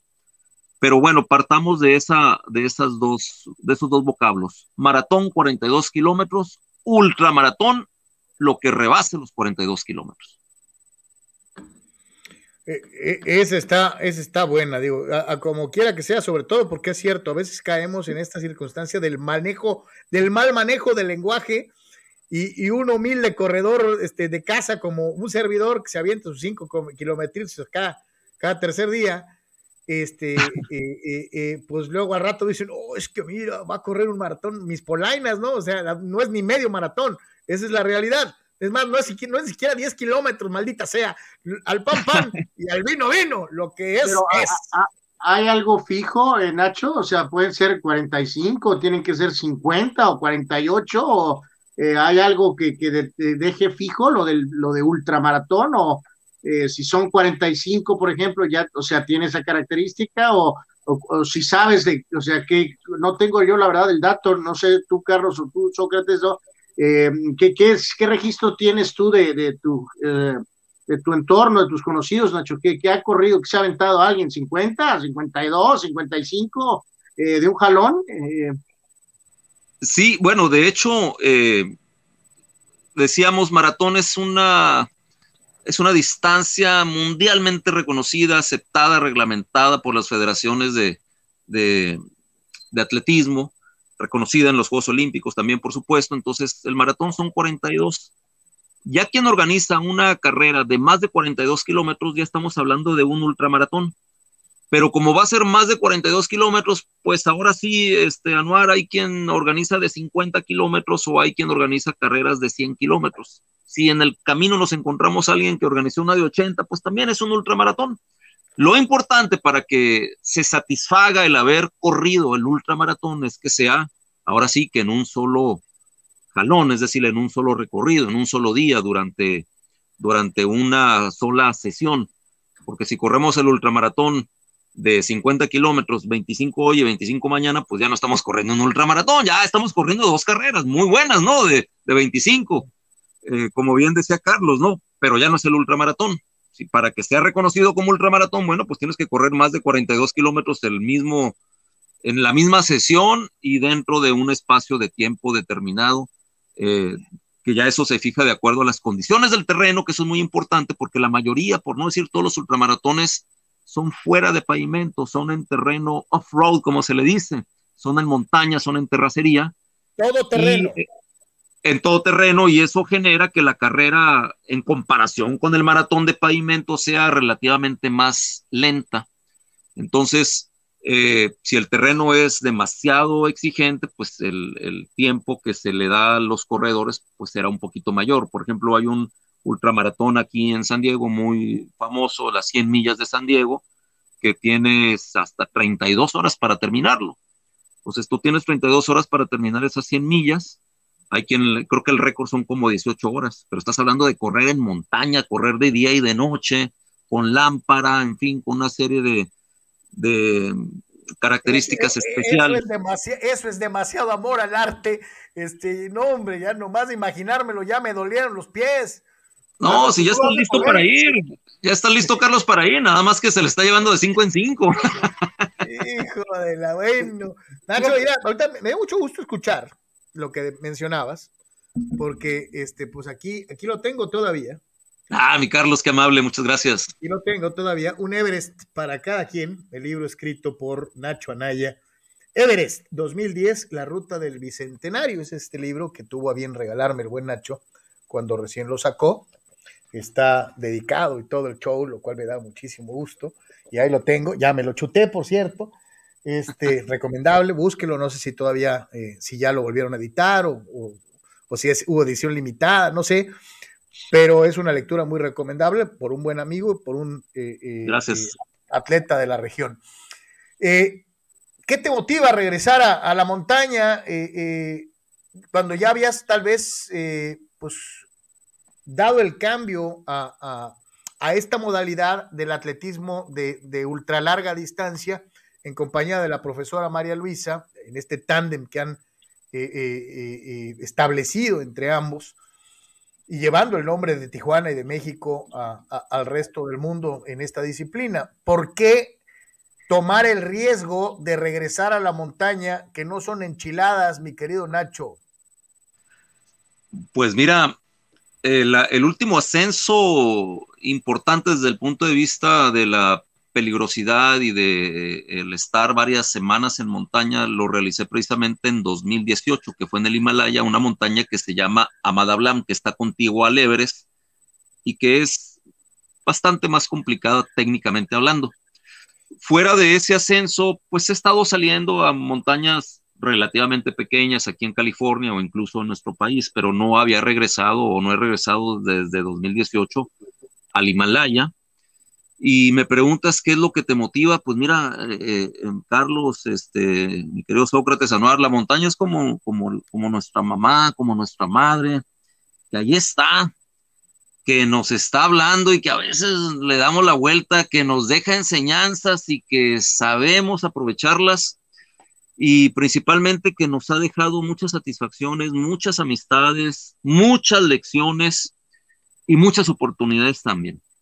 Y bueno, eh, también decirles, es importante, pues que a veces el entorno doméstico, el entorno laboral o el entorno estudiantil o las actividades en las que estemos, pues no nos permiten quizá eh, alejarnos algunas, algunos días o semanas. Afortunadamente en este año, eh, pues las circunstancias me favorecen y, bueno, esa mamá montaña, pues ahí me está eh, jalando que, me dé la vuelta por allá. Claro, con las medidas, las prevenciones, los cuidados, las exigencias y las precauciones para hacer las cosas de la mejor manera posible. Y, bueno, al igual que en todo el mundo y el, tema también deportivo se vio afectado, pues en los últimos dos años eh, casi era imposible viajar, ¿no? En el campamento base del Everest, por ejemplo, en el año 2021, el año pasado, en primavera, que aparentemente ya las cosas estaban más o menos eh, controladas, pues hubo un cantajeadero de personas que acudieron a, intentar subir al Everest, tuvieron que bajar del campamento base y regresarse a Kalmandú. Eh, no está exento Nepal, no está exento. COVID a más de, de mil metros. De COVID a 5 mil metros de altura, imagínate nada más. Este, afortunadamente creo que no hubo, creo que una persona falleció, eh, pero sí fue algo que no esperaban que se fuera. Es un fenómeno interesante porque llegaron todos, se supone que vacunados, pues todos eh, con los cuidados, con la condición eh, física bastante buena, y sin embargo se desató ahí un contagiador en el campamento base que también dejó la lección de que pues no nos podemos confiar frente a ninguna contingencia, en este caso en materia de salud. Y, eso también mermó posibilidades de, viajar eh, pues el, año pasado, ¿no? Pero bueno, a pesar de que estamos, insisto, no hemos salido de la pandemia, hemos aprendido muchas cosas, hemos, también nos hemos llevado muchas lecciones, pero sí, eh, a, este año ahora sí que pues eh, en mi entorno personal y, y, familiar y, y, de todo tipo me permite, me permite hacer otro, otro ascenso llamado importante por las condiciones y las exigencias que es la cordillera del Himalaya precisamente. Nacho, ¿valió la pena mm, perder dedos de tu pie con tal de escalar esa, esa, esa cima? Y la otra es, eh, climatológicamente, ¿qué es lo más adverso que pasaste en esa travesía del Everest? Con mucho gusto. Climatológicamente, eh, mi querido Sócrates, lo más adverso fue el frío, definitivamente. No fue el viento, no fueron las avalanchas, ni siquiera fue la, el, clima seco que hay en, ahí en el Himalaya, sino fue la baja temperatura. Eso fue lo, más adverso. ¿Cuántos grados? Estuve a menos 37, 30, menos 37, menos 38 en la cima y con día soleado, ¿eh? Sea, la pura altura eh, es impresionante, ¿no? La temperatura que hay a esas alturas. Por eso, con, un clima poco favorable, pues suceden y han sucedido muchas desgracias cerca de la cima y en el Everest. La otra pregunta, bueno, eh, nunca va a ser, eh, nunca se va a poder compensar el que perdamos alguna, alguna parte de nuestro cuerpo. lo digo de manera coloquial, le he pedido mucho cabello, entonces eh, no, no me desanima el perder cabello y la verdad de las cosas, eh, yo les pudiera decir que pues perdí dedos de los pies, les pudiera decir que me gustaría no haberlos perdido y, me, y les pudiera decir que quizá estaría dispuesto a, a no ganar esa cima por no perder los dedos, pero lo que sí estoy seguro es que no estaría dispuesto a recuperar los dedos por perder el momento de estar con ustedes, de tantas satisfacciones, de tanta gente linda que ha leído mi libro, que se ha llevado mis experiencias, que ha escuchado mis comentarios, mis consejos y que me ha regalado el, obsequio enorme de su amistad a partir de que subí a la cima del Everest y que lo he podido compartir con ustedes finalmente hay que tomar las cosas con mucho humor. Yo ahorita pues ya me da risa lo de los dedos, ya no están, ya no tengo uñas, ya no rompo calcetines, el ballet nunca me gustó. Y afortunadamente eh, pues la tecnología moderna permite que uno se ponga zapatos con mucha resistencia y que pueda jugar fútbol de vez en cuando. Entonces, hacia adelante tenemos que ir siempre con dedos o sin dedos, mi querido Sócrates, y yo estoy muy agradecido con la vida y muy agradecido con mi país, con mi ciudad, con mis amigos y con la gente hermosa que, sigue y que se apasiona del deporte en todas sus facetas. Te pregunta Eduardo Ciarés desde San Diego, pregunta, eh, sabemos que el correr desgasta las rodillas a lo largo de los años, sobre todo después de los 35. Quiero preguntarle cuál es su secreto para cuidarse las rodillas y mantenerse. Y remata el propio Eduardo ¿Qué se siente llegar a la punta del Everest después de todo lo que hay que hacer? ¿Y qué sensación te da al llegar? ¿Lloras cuando llegas? Eduardo desde San Diego. Muchas gracias, Eduardo, por tu pregunta. Lo, único que no me gusta de la pregunta del buen amigo Eduardo es que ya sugirió, insinuó que tengo más de 35 años, ¿verdad? Ya, ya lo, lo afirmó. o sea, ya me descubrió, Eduardo. y no es por la barba ni por, la verdad, mi querido Eduardo, tengo 54 años de edad. Los acabo de cumplir en noviembre. De edad cronológica, de edad mental creo que también, pero de, edad de corazón, de ganas de, de, seguir adelante, de buenos ánimos, pues yo creo que todos si queremos podemos mantenernos jóvenes. Ahora, el tema de la rodilla, indiscutiblemente tiene razón Eduardo. Hay personas muy jóvenes que pues ya le sufren con el tema de las rodillas. Yo creo que en parte, genéticamente hablando, traemos ahí algún, algo que nos favorece. No he tenido problemas de rodillas, nunca he tenido problemas de rodillas ni de joven ni ahora que estoy no tan joven, a pesar de que he tenido alguna caída por ahí en bicicleta, a pesar de que he tenido algunas lesiones por accidentes, pero me he recuperado he podido seguir adelante. A mi edad aplico algo que me ha funcionado. Dice un muy buen amigo, este anestesiólogo, que cuando uno en la mañana se levanta de la cama y no le duele nada, cuando ya tienes más de 50 años y te levantas y si no te duele nada, es que ya te moriste. Entonces, lo que yo hago es levantarme de la cama, sentir algún dolorcito, no hacerle mucho caso, no engrandecerlo y salir a luchar. La semana, eh, deportivamente hablando, la semana pasada que corrí el maratón, no tuve un solo problema de rodillas. Lo curioso es que me dolieron los músculos, los huesos, el cartílago y todo lo que hay en las piernas, ¿no? Fue hasta los dedos que no tenía, se, reía un amigo de mí, te dolieron hasta los dedos que no tiene, sí, fue impresionante, pero no fue las rodillas. Y eventualmente por ahí alguna molestia en la rodilla que se me ha presentado, pues la verdad es que eh, me he hecho estudios y están aptas todavía. no tengo necesidad de ningún tipo de cirugía, ningún tratamiento especial. Entonces creo que tiene que ver también con esa parte, ¿no? La parte de que genéticamente traemos algo y la parte, perdón Carlos, que, que, quizá no le hagamos tanto caso cuando ya tenemos cierta edad y nos duele un poquito algo, ¿no? Dicho sea con mucha prudencia. Te pregunta Rule Sayer, qué bueno que Nacho nos ilustra lo que son los maratones. Nos sirve a los que solo conocemos el maratón Guadalupe Reyes. Ah, eso es muy importante. Hijo de la bueno, este sí, ese es muy, ese es muy mexicano, mi Nacho. Sí, sí, sí, es muy de nosotros, claro. Estaba leyendo en, una publicación de, del Facebook de Nacho que en 10 años son más de 50 maratones los que has corrido. Sí, este, eh, este, mi querido Sócrates, eh, hubo años que he corrido seis o siete maratones. En 2015 recuerdo que corrí, fue un año precioso el maratón, es corrí Los Ángeles, corrí Nueva York, corrí la Ciudad de México, corrí el de Tijuana, corrí el de San Diego. Y bueno, eh, llevo eh, maratones, lo que es los 42 kilómetros, llevo 52 o 54, por ahí ando, más los ultramaratones, más los medios maratones, ¿no? Sí, y ya ha sido en 10 años. bueno, en 12 años ya, porque ya estamos en 2022, más lo escalado, sí. Eh, la verdad que me he visto muy bendecido por tantas oportunidades, por tanto apoyo, por tanta simpatía de la gente, la gracia divina que, siempre está ahí y sobre todo el deseo, el apoyo de la familia y el deseo de, hacer con verdadera pasión lo que nos gusta. Lo más importante, ¿no? Boston, Nueva York, Ciudad de México.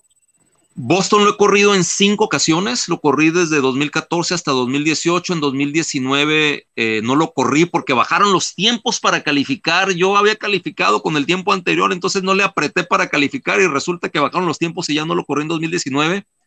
Lo iba a correr en 2020, ya estaba inscrito y calificado y se suspendió por el tema de la, de la pandemia.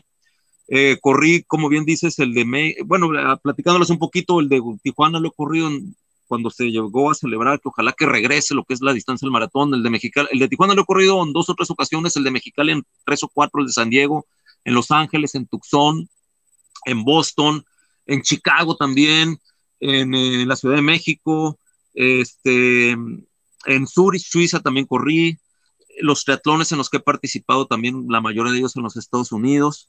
Y bueno, eh, pues es una, una lista interesante, ¿no? Lo que hemos podido realizar en esta década, en estos 12 años ya. Te manda eh, saludar a Armando Esquivel, este, mi querido Nacho, este, dice saludos para él, me tocó acompañarlo eh, en Tucson, sí, De, de, Nueva York a Tijuana en bicicleta y de Los Cabos a Tijuana corriendo. Sí, hombre, un saludo a mi buen amigo Armando Esquivel. Este, les platico brevemente, efectivamente, Armando me acompañó, me dio el banderazo de salida cuando partí de Nueva York allá en el año 2012 en bicicleta hasta la ciudad de Tijuana.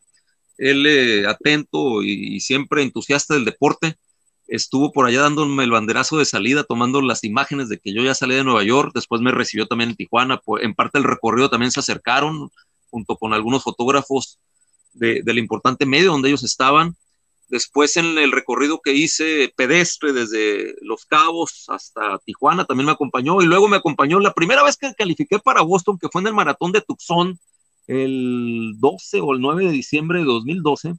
Ahí estaba Armando y se debe acordar muy bien porque de regreso le dije, tú manejas Armando, vengo molido, no puedo ni acelerar ya, pero esa vez fue la primera vez que califiqué en el maratón de Tucson para ir a correr el maratón de Boston y aprovecho para comentarle a las personas, al público, que el maratón de Boston es el más afamado, el más antiguo del mundo desde el punto de vista que se viene celebrando desde 1895 cada año hasta ahora que se suspendió por la pandemia. Y, por tal motivo, pues es un maratón, eh, es eh, la cuna de los maratones, es decir, desde el punto de vista de lo que representa. Y para ir a este maratón hay que calificar en otro maratón y dar la, marca exigida, la marca requerida. Y uno de esos maratones, pues es el maratón de Tucson, otro es el de San Diego, el maratón de la Ciudad de México también está reconocido para, para poder calificar.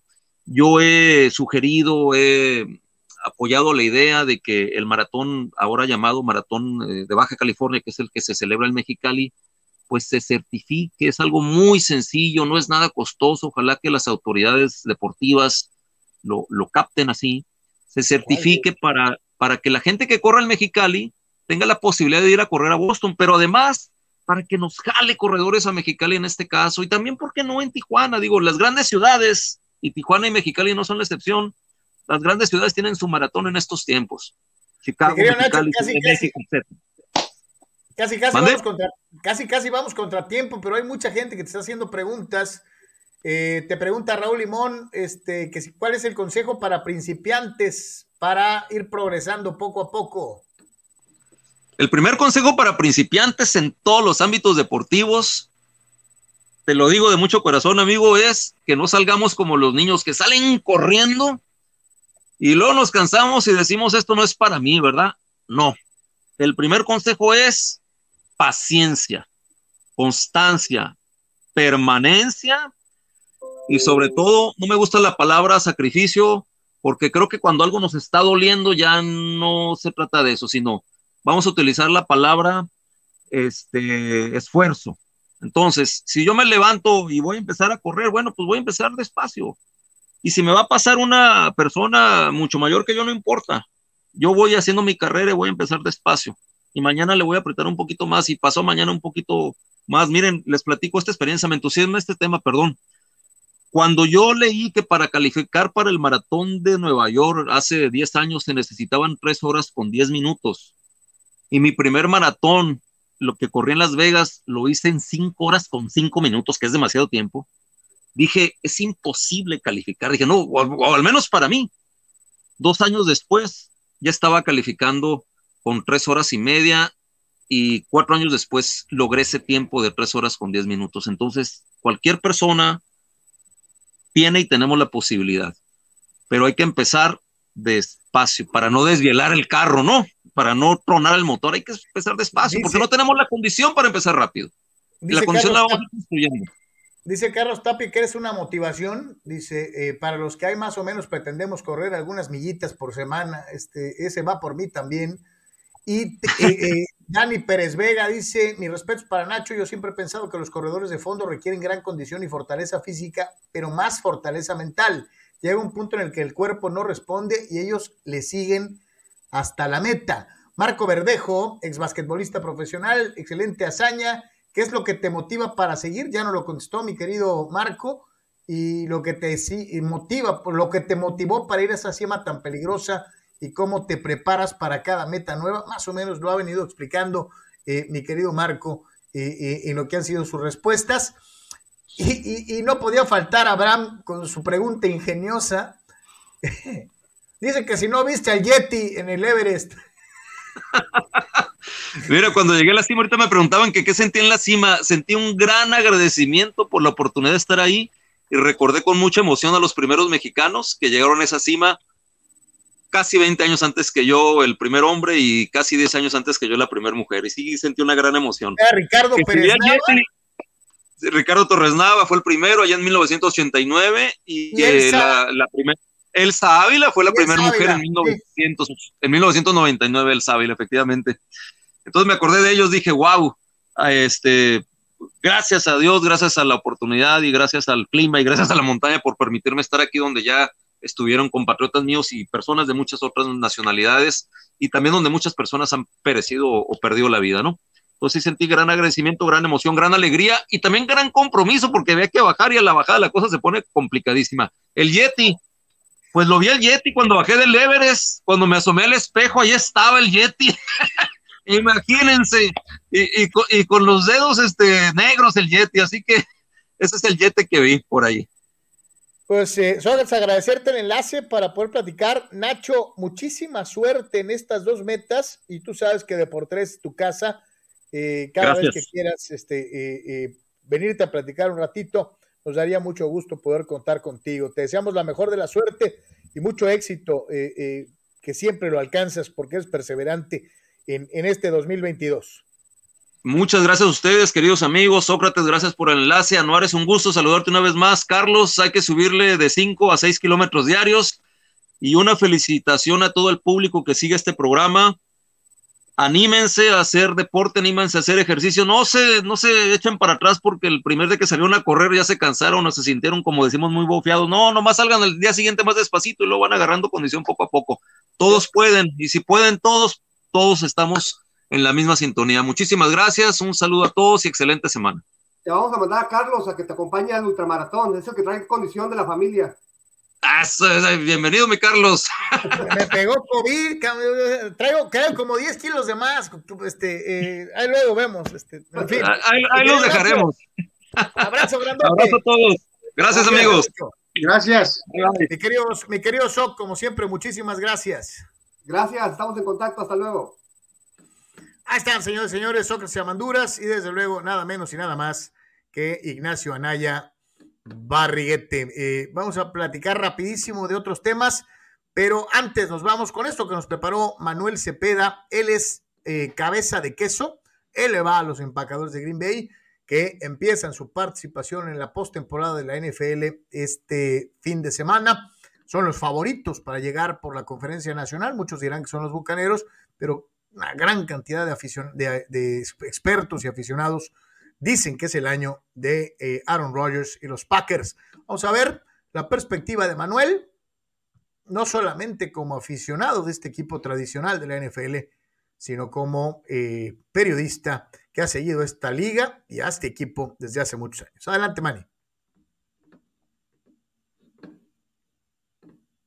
Hola amigos de Deportes, un placer saludarlos, Carlos Anwar también. Eh, vamos a hablar de fútbol americano, de los juegos de la NFL y casualmente me toca hablar de los Packers.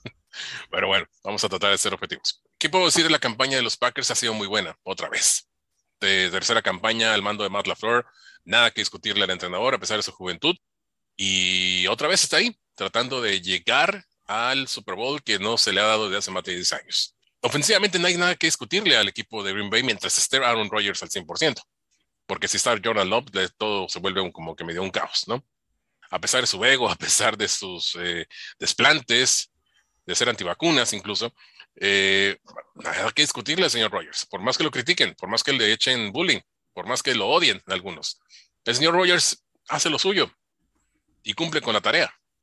Y no sabemos cuál será su futuro, pero mientras esté en donde está, en este momento en Green Bay, pues él cumple con su trabajo. A la defensiva sí lo veo complicado, porque han sabido balancear sus, virtudes y sus defectos este año. Pegan primero y aguantan después. Esa ha sido la, constancia de esta campaña. Y deben cuidar muy bien esto, porque si les pegan primero a los Packers, en este caso a San Francisco, deben, deben ponerse las pilas inmediatamente, porque no van a dejarle todo el paquete a la ofensiva en, el último cuarto. No deberían hacerlo, aún estando en, en Lambeau Field. Esto no es lo más recomendable. Pero hay que recordar que ya se, encontraron este, en septiembre pasado en San Francisco en otras condiciones también, y la diferencia fue de dos para Green Bay, un partido muy parejo. Ahora será en, totalmente bajo cero, pero eso no quita el, el derecho del equipo 49ers de sorprender, porque como está inspirado eh, Jimmy Garoppolo, está haciendo lo mismo que Rogers, demostrando que no necesito un, sucesor para que esto funcione. Yo las puedo, como dicen por ahí. Eh, entonces, aguas con él, aguas con Jimmy G, con esa ofensiva que está demostrando que puede, que está eh, al, al 100%, ya le ganó a Rams en la, última, en la última semana, le acaba de ganarle a Dallas y Green Bay debe tener mucho cuidado en ese punto. Ahora, en equipos especiales, eh, poco que rescatar en torno a regresos de patada, pero mientras Mason Crosby se mantenga eh, atento al arco que tiene enfrente, eh, debe estar tranquilo ahí Green Bay. Veamos la experiencia que tiene Mason Crosby, pero este año sí tuvo muchos errores. Antes de pensar en Tampa Bay, antes de pensar en Rams, hay que pensar en 49ers. Y es un partido que debe ser muy interesante para este fin de semana. Veamos qué ocurre. Green Bay tiene todo para ir a un Super Bowl otra vez pese a sus defectos, repetimos, pese a la novela de Rogers y esto que ha provocado durante el año y su incierto futuro, pese a que se lleva mal realmente con Matt Flor, pero si hay tregua de aquí a, que llegue el mes de febrero, donde podría, pudiera haber un Super Bowl, todo estará bien para el equipo de Wisconsin. Así que pues no hay más. Suerte para el equipo de los Packers, para sus aficionados. Pásenla muy bien, cuídense mucho, usen el cubrebocas cuando sea el momento y Go Packers. ¿Qué tal Manny con su termo? Eh? Este, eh, pues suerte, suerte. Él sigue con su equipo vivo. El mío ya se fue de vacaciones. Pues sí, él, eh, Manny, ah, de la situación del juego cerrado, la verdad, yo, yo, mm, yo, yo creo que aquí sí me sorprendería, Carlos, si el juego está cerrado, la verdad. Este, no, no, no estoy hablando de 60-0, pero pero yo, yo voy a ir aquí Green Bay y, para ganar, y para ganar, claro.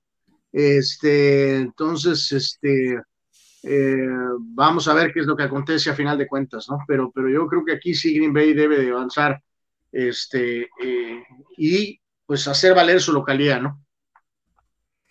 Pues sí, a ver, a ver cómo se dan las cosas. Por lo pronto sí está esta circunstancia de, eh, de ser marcado favorito por muchos y, tratar de, de, corresponder a esto. Y muy, muy interesante, ¿qué va a pasar si gana Rodgers? Si se va a quedar o no se va a quedar en el equipo de los Packers, ¿no? Eh, eh, ya todo el mundo lo estamos acomodando en nuestros equipos.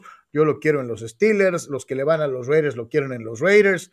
Este, ya todos nos estamos como que sobando, como que, como que frotando las manos, ¿no? Pensando en que, en que se, va, se va a ir de Green Bay y a lo mejor esto podría cambiar, ¿no?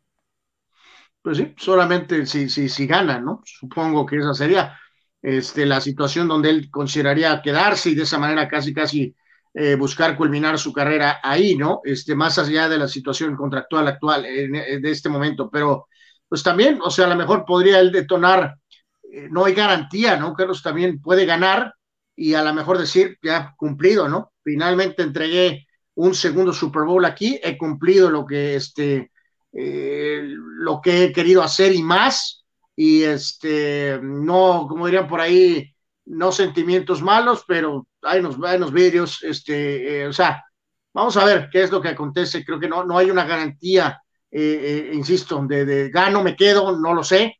Este, si pierden, pues sí, probablemente va a decir, ahí nos vemos, ¿no? Ahí nos vemos. Entonces habrá, habrá que ver, pero yo, yo sí me estoy inclinando más a que este juego, por más que San Francisco tenga algunas características fuertes en su juego, en ambas facetas, este, creo que va, debe de avanzar Green Bay eh, con fuerza en este juego.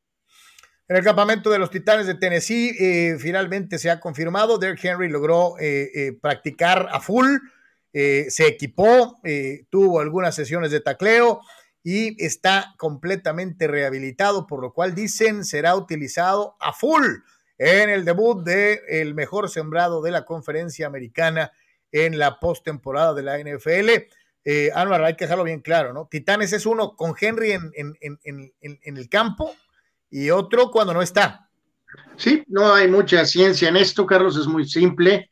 Evidentemente, posiblemente con él pueden este, eh, aspirar a, tal vez al título. Eh, sin él, eh, honestamente, que Tannehill cargue con él y sus reemplazos. Ahí esa icónica foto con el pobre Norman, al que él le embarró y pasar a la historia. Este, eh, que Tannehill cargue con el equipo del Super Bowl, Carlos, eh, no lo veo, ¿no? Sinceramente, y algunos de los otros elementos, pues bueno, son gente que puede hacer su esfuerzo, que son cumplidores, pero este tipo es un espécimen este, aparte, ¿no? Vamos a ver, por muy espécimen o no, Carlos, por muy que ha avanzado la cuestión médica, luego también te queda la duda, ¿no? De si esos regresos mágicos eh, porque son grandes atletas y tienen la mentalidad, no sé, cada caso es distinto, pero se me viene a la mente de un, eh, ¿te acuerdas del caso Rod Woodson disminuido para un Super Bowl? Eh, el caso mismo de hasta cierto punto Terrell Owens también, y, y o sea, médicamente y deportivamente estaban eh, en condiciones sí, pero resultó que no tenían el, el, el, el ritmo, ¿no? Famoso, ¿no? Entonces, eh, hay que analizar también eso con, eh, eh, ¿no? Cali Titanes califica sin él. Sí, o sea, remata una calificación sin él, pero pues te digo, Carlos, o sea, amigos, ustedes lo, lo, lo, esto de los líderes, terminó las categorías A, perdiendo, sabrá Dios cuántos sí, sí, perdiendo juegos. no sé cuántos o sea, juegos y seguía siendo el mejor corredor, uno de los mejores de la liga. Nada más con eso reafirma la clase de jugador que es, ¿no? Entonces, pues veremos qué es, ¿no? Algunos dirán que si está sano, allá está el 75%, 75% de Henry, a lo mejor es el 100% de otros, ¿no? Entonces, eh, vamos a echarle ojo a ver, a ver, este, el que esté sano eh, y, y, listo no, no, no significa que es a lo mejor el jugador previo a la lesión. Entonces, eh, pero bueno, obviamente eh, es mejor que esté, por supuesto, pero hay que ver qué, en qué forma está, ¿no? Y más de la NFL, después de la derrota terrible de los vaqueros de Dallas ante los 49ers San Francisco, se produjo el incidente aquel en donde un grupo de aficionados empezó a tirar objetos al campo, basura mayoritariamente, En un principio muchos nos fuimos con la finta de que se habían enojado con su propio equipo y que, y que eh, eh, le estaban tirando basura a los vaqueros. No era el caso. Después se confirmó que era a los oficiales por aquella jugada en donde, ese par de jugadas en donde un oficial estorbaba supuestamente a los vaqueros para poder reanudar rápidamente o azotar el balón. Bueno, a final de cuentas, cuando le preguntaron a Prescott, eh, al mariscal de campo de los, de los vaqueros, que qué opinaba de que la gente haya tirado basura a los oficiales, dio a entender en una declaración algo así como, pues, ¿qué esperaban? ¿Se lo merecían? Algo por el estilo. Bueno, obviamente el día de hoy, como que ya este, alguien le dijo, espérame, carnal, este, no puedes este, ponderar que le tiren basura a los aficionados. Y hoy ofreció disculpas al cuerpo de oficiales por sus declaraciones, ¿no? En donde aplaudía que les hayan tirado eh, eh, eh, desperdicios a los árbitros cuando venían saliendo del estadio de los vaqueros. fue, una, fue muy criticado después del juego cuando se dio esta declaración, señalando que era un mal perdedor, Anuar. No, no, no, y el remate total lo puso Carlos, la gente, en este caso los árbitros de NBA, que fueron los que habían, este, de la NBA, este, que habían condenado los comentarios de Prescott este, por tolerar esta famosa violencia eh, y, bueno, pues al final de cuentas reculó. Eh, le dijeron si estaba convencido al 100%, pues no lo sé, probablemente le dijeron, me vale sorbete si estás convencido o no, este, sales y este, corriges esta situación porque evidentemente no es aceptable. El tipo tiene una buena reputación de ser eh, pues una buena persona. Carlos ha afrontado totalmente adversidad. Puede ser que sí es cierto que simplemente se le fueron las trancas por lo ardido y, molesto que estaba y este, simplemente corrigió, ¿no? Entonces, este, me quiero inclinar que es más por esa a que fue forzado, eh, honestamente. Eh, creo que hay que tener un poquito de sentido común y pues sí, por muy que se equivoquen los árbitros o referees o como quieran llamarles, pues sí, no puedes tolerar que evidentemente los aficionados les lancen proyectiles, ¿no? O sea, entonces, eh, quiero que pensar que fue de, de, pues, ya, más frío eh, y entendió Prescott la situación y simplemente trata de corregirlo y así debemos de tomarlo, ¿no? Hay jugadas eh, que se quedan para la historia. y en el fútbol americano profesional, pues hay algunas que son inolvidables, Algunas por, porque son emocionantes, otras porque son polémicas. Nadie se puede olvidar de la Inmaculada Recepción, pero tampoco nadie que le vaya a los Patriotas a Anuar puede olvidar la famosa Talk Rule, eh, eh, eh, que siendo sincero, carnal, muy probablemente le cambió el rumbo de la historia a la franquicia de los Patriotas de Nueva Inglaterra. Yo me pregunto qué hubiera pasado si las cosas hubieran sido diferentes hoy que se cumple un aniversario más de este, de este terrible, de esta situación controversial de la famosa Talk Rule. Sí, la famosa acción con su compañero en Michigan, ¿no? Charles Woodson, eh, que también llegó a tener una carrera sensacional con Raiders, con Packers y después también cerrando con los mismos Raiders, ¿no? Pero se dio esa coincidencia que compañeros de universidad, este, se dio esa acción en la cual lo captura, se suelta el balón y evidentemente después vino la designación de los oficiales en el sentido de, este, de que pues eh, saca, la famosa con el nombre que se, se conoce eh, Talk Rule, ¿no? Y eso es lo que más nos ha, llevado a, pensar esa situación, ¿no, Carlos? De qué es lo que hubiera pasado y recordar que esto detona este, una dinastía eh, importantísima en la historia de la NFL que gana tres de este, tres Super Bowls en cuatro años, ¿no? Algo que hizo Dallas también eventualmente en la era de Jimmy Johnson. Este, en el caso de Pittsburgh fue cuatro en seis años, ¿no? Este, eh, el año siguiente no calificaron al playoff, se fueron nueve y siete, y después fue cuando pusieron temporadas de 14 y 2 para ganar Super Bowls consecutivos, Carlos. O sea, tratando de responder eh, eh, obviamente, si no ganaste este año y te quedaste en esta ronda, es muy probable que Nueva Inglaterra hubiera vuelto, pues quiero pensar, ¿no? Con todo, eh, la siguiente campaña y posiblemente, o sea, no puedes garantizar que no hubieran ganado o que no hubieran calificado con la motivación extra de haber sido eliminados en esta ronda con los Raiders. Que si hubiera detonado una dinastía con los Raiders, que si Gruden se hubiera quedado, creo que no creo que no por lo inestable de la franquicia de los Raiders, Eh, entonces te deja esos escenarios, ¿no? O sea, no, no, no sé qué hubiera pasado. Por pronto, pues no hubieran ganado ese, ¿no? Este. Yo, yo, yo, yo te digo algo, carnal. Entre esta Talk Rule y aquella del carrito para quitar la nieve, este. Bueno, sí, bueno, pero aquella porquería no, no detonó en, en, un Super Bowl, Carlos, eventualmente. Pues, o sea, por muy bizarro que fue que entrara un carrito de la nieve local no, a pero quitar son, la nieve. son momentos inolvidables. Sí, sí, sí, en, sí. Este, en estas circunstancias. Aquel es bizarro, pero no tiene las consecuencias de esto, Carlos. O sea.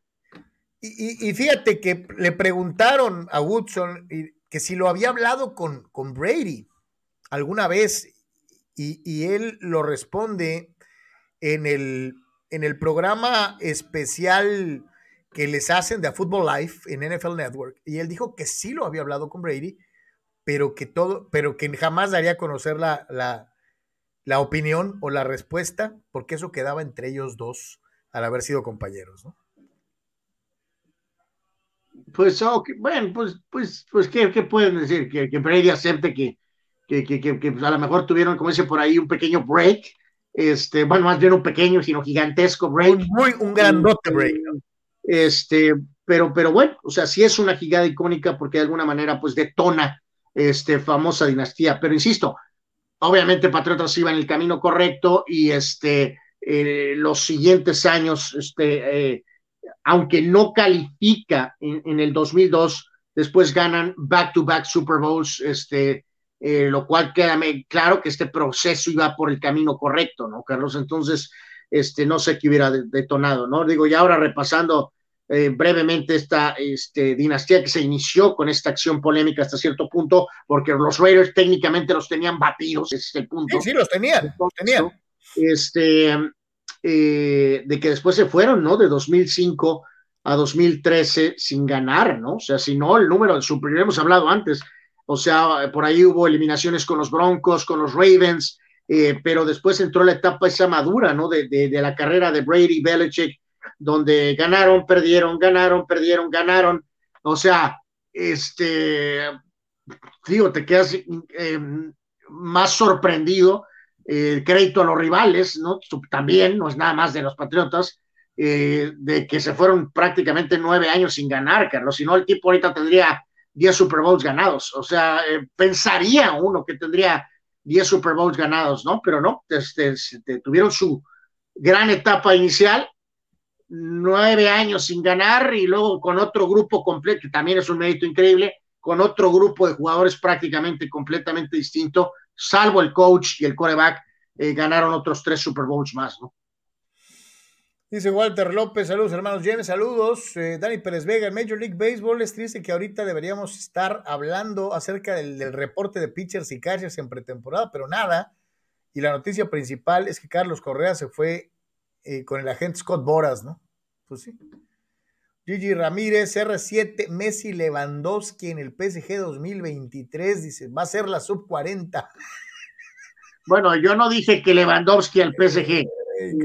Estaría bien, hecho, pero, este, pero no, no, pero si no anda perdido el buen Gigi, porque hay un escenario muy claro, Carlos, que parece que no veo por qué no pase, este, que sería que Suárez, que termina contrato, eh, que está en el Atlético ahora y anda en el drama de que si va a la banca o no, este, porque la relación con el Cholo se ha deteriorado. Este, pues, todo el mundo está diciendo claramente, Carlos, que Suárez va a agarrar sus cosas y se va a ir con su brother del alma, Messi, ¿no? Entonces, ya está Neymar ahí recordando el famoso tridente, pero este, pues eh, lo de Cristiano, insisto, eh, que parece mental, este, pues no se puede descartar, aunque estuvieran Suárez o Neymar o algo, porque tampoco, reitero, pues hay muchas opciones eh, para donde Cristiano puede maniobrar si es que lo del United se va a pique en, en fuego. Por cierto que ganaron hoy en la liga, ¿eh? eso es lo que están buscando.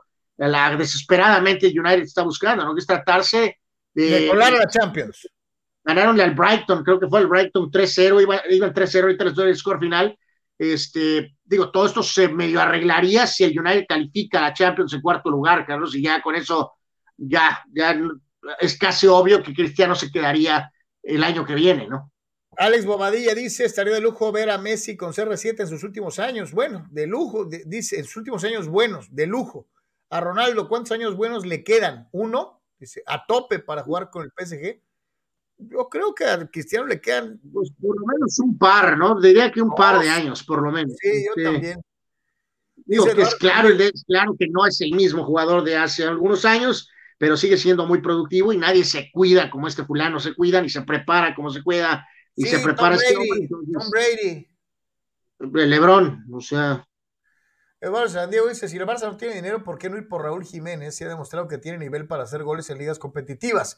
Además, mete goles de buena manufactura, lo cual también cuenta. Buena pregunta. Eh, eh, pues en teoría, en un mundo americanista suena bien, mi querido este, este Eduardo, pero no, pues no, no ha habido nada, ¿no? Ni, no, no, ni, ni, ni rumores, Nada. ni siquiera rumores, ¿no? Ni siquiera cerca. Fue 3-1 el triunfo final, Carlos, del, este, del, del, del United. Este, 3-1, este, así que bueno, pues era importante ganar, ¿no? Pero pues ahí traen un tirazo con el West Ham, con el Arsenal, con el Tottenham. Este, por cierto que parece que el Arsenal gastó un dineral en, en Blaovic, el goleador de la Fiorentina, 80 millones de euros, o sea, na, vamos, ahí nadie se está quedando este, de brazos cruzados para nada, ¿no? Entonces va a estar muy sabroso el tiro ese por, reiteramos, ya lo hemos mencionado antes, por el cuarto lugar de la Premier, ¿no? Después del City, Liverpool, Chelsea, ¿quién va a ser ese cuarto, no? Está, está muy sabroso ahí el duelo. Sí, sí, sí. eh, viendo estas circunstancias, también dice, ahí está la pregunta de Abraham Mesa. El resultado dependerá de cómo regrese Nick Bosa a los Niners. Ay, mi querido Abraham, yo no soy, digo, lo reconozco al chavo, excelente jugador, va, viví, pero pues al final los 49ers eh, pudieron resistir a tus. sé que los vaqueros son un equipo débil este, mentalmente, pero este, en este sentido, eh, eh, eh, pues sí, digo, es mejor tenerlo, pero no tenerlo, claro. que no tenerlo, ¿no? Vamos a, a la actividad del día en la NBA. Vamos a, a algo de lo que sucedió en eh, la jornada de, de- anoche, ¿no? Dentro de lo que es eh, precisamente el mejor básquetbol del mundo. Eh, sí, vamos, que ayer fue una este, jornada muy, este, eh, muy discreta, Carlos. Sí, tranquilo. Eh, solamente un par de, de partidos. Este, en este sentido, con el triunfo de Minnesota en contra de los eh, Knicks, eh, equipos que pues se han quedado eh, cortos de expectativas los dos, ¿no?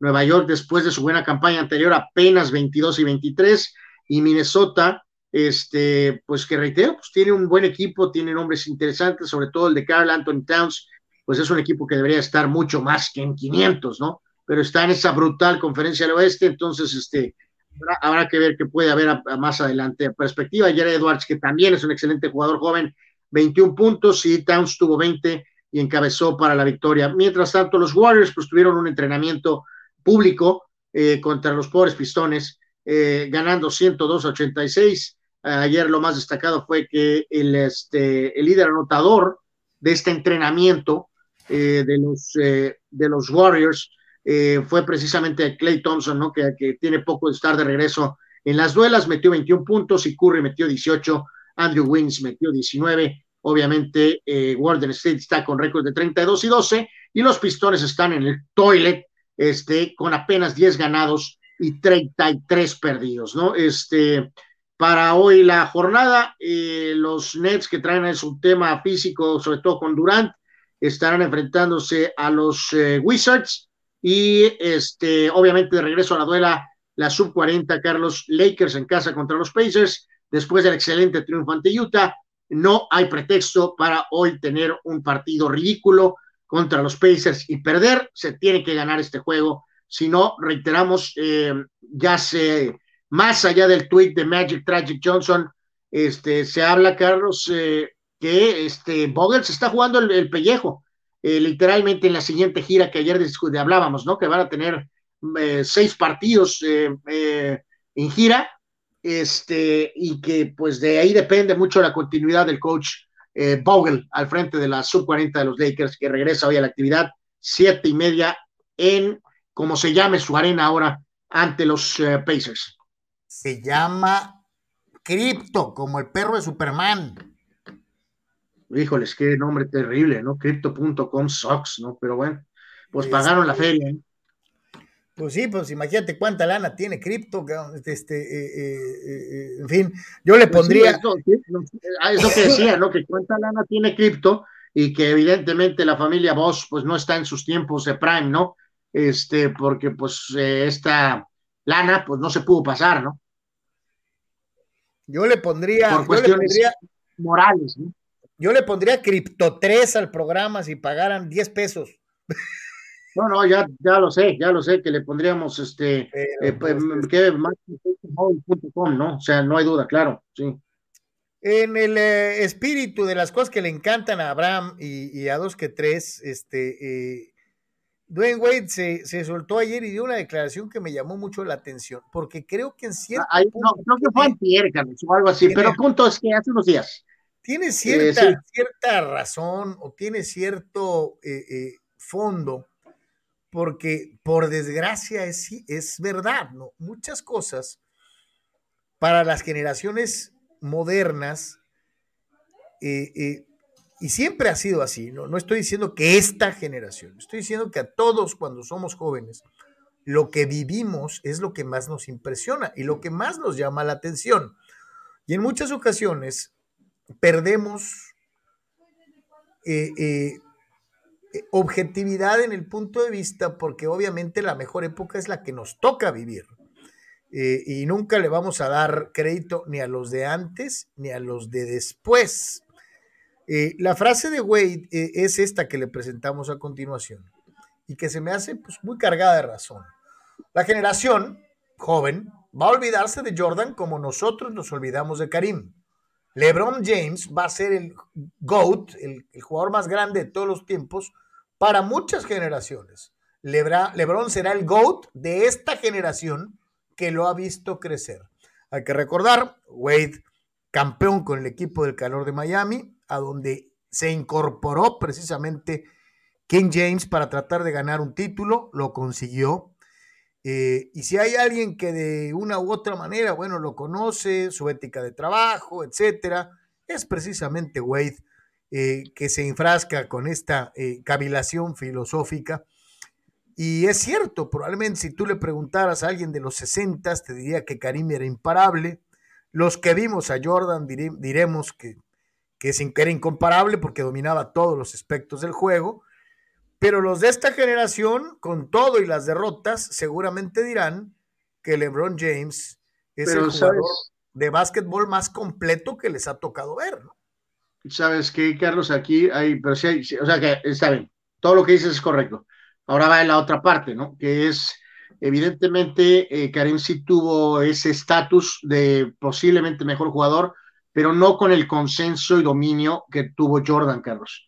Eh, de hecho, siempre todavía en la etapa de Karim creo que ha estado muy presente que si Will, que si la defensiva y liderazgo de Russell, este, eh, creo que estarás de acuerdo, por muy carinesco que seas y que peleó con Bruce Lee, este, que nunca hubo el consenso, Carlos, de que es el mejor de su posición en su historia, mucho menos el mejor jugador. Eh, con Jordan sí lo ha sido, Carlos, desde hace muy buen rato eh, no todos, no el 100% de la gente, probablemente tú tampoco le das ese estatus, pero sí habemos una mayoría abrumadora que ha catalogado a Jordan desde expertos a fans como el mejor jugador de la historia, no el mejor de su posición, el mejor jugador de la historia. Y hay cosas como el documental reciente, más videos, Carlos, digo, hay mucho video y material de la era jordanesca noventera que ya también se empieza a perder o se ve feo, pero obviamente hay mucho más material que la era de Karim. Este, a los chavos de hoy les platicas quién era Lew Alcindor cuando guió a, UCLA y a los campeonatos nacionales y ni siquiera le van a dar crédito.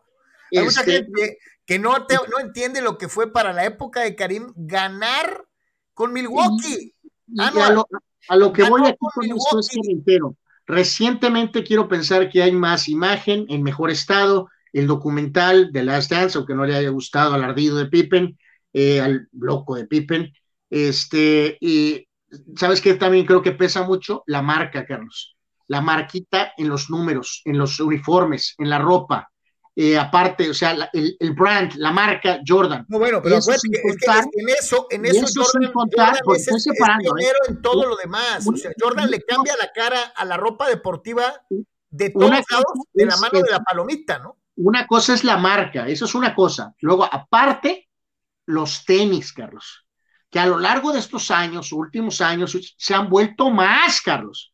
Entre más avanza el tiempo, más se ha vuelto icónico, más se han vuelto caros, más se han vuelto fashion statement, Carlos. Ahora ves a modelos de Victoria's Secret, supermodelos, eh, socialités, usando Jordans, Carlos, porque es cool.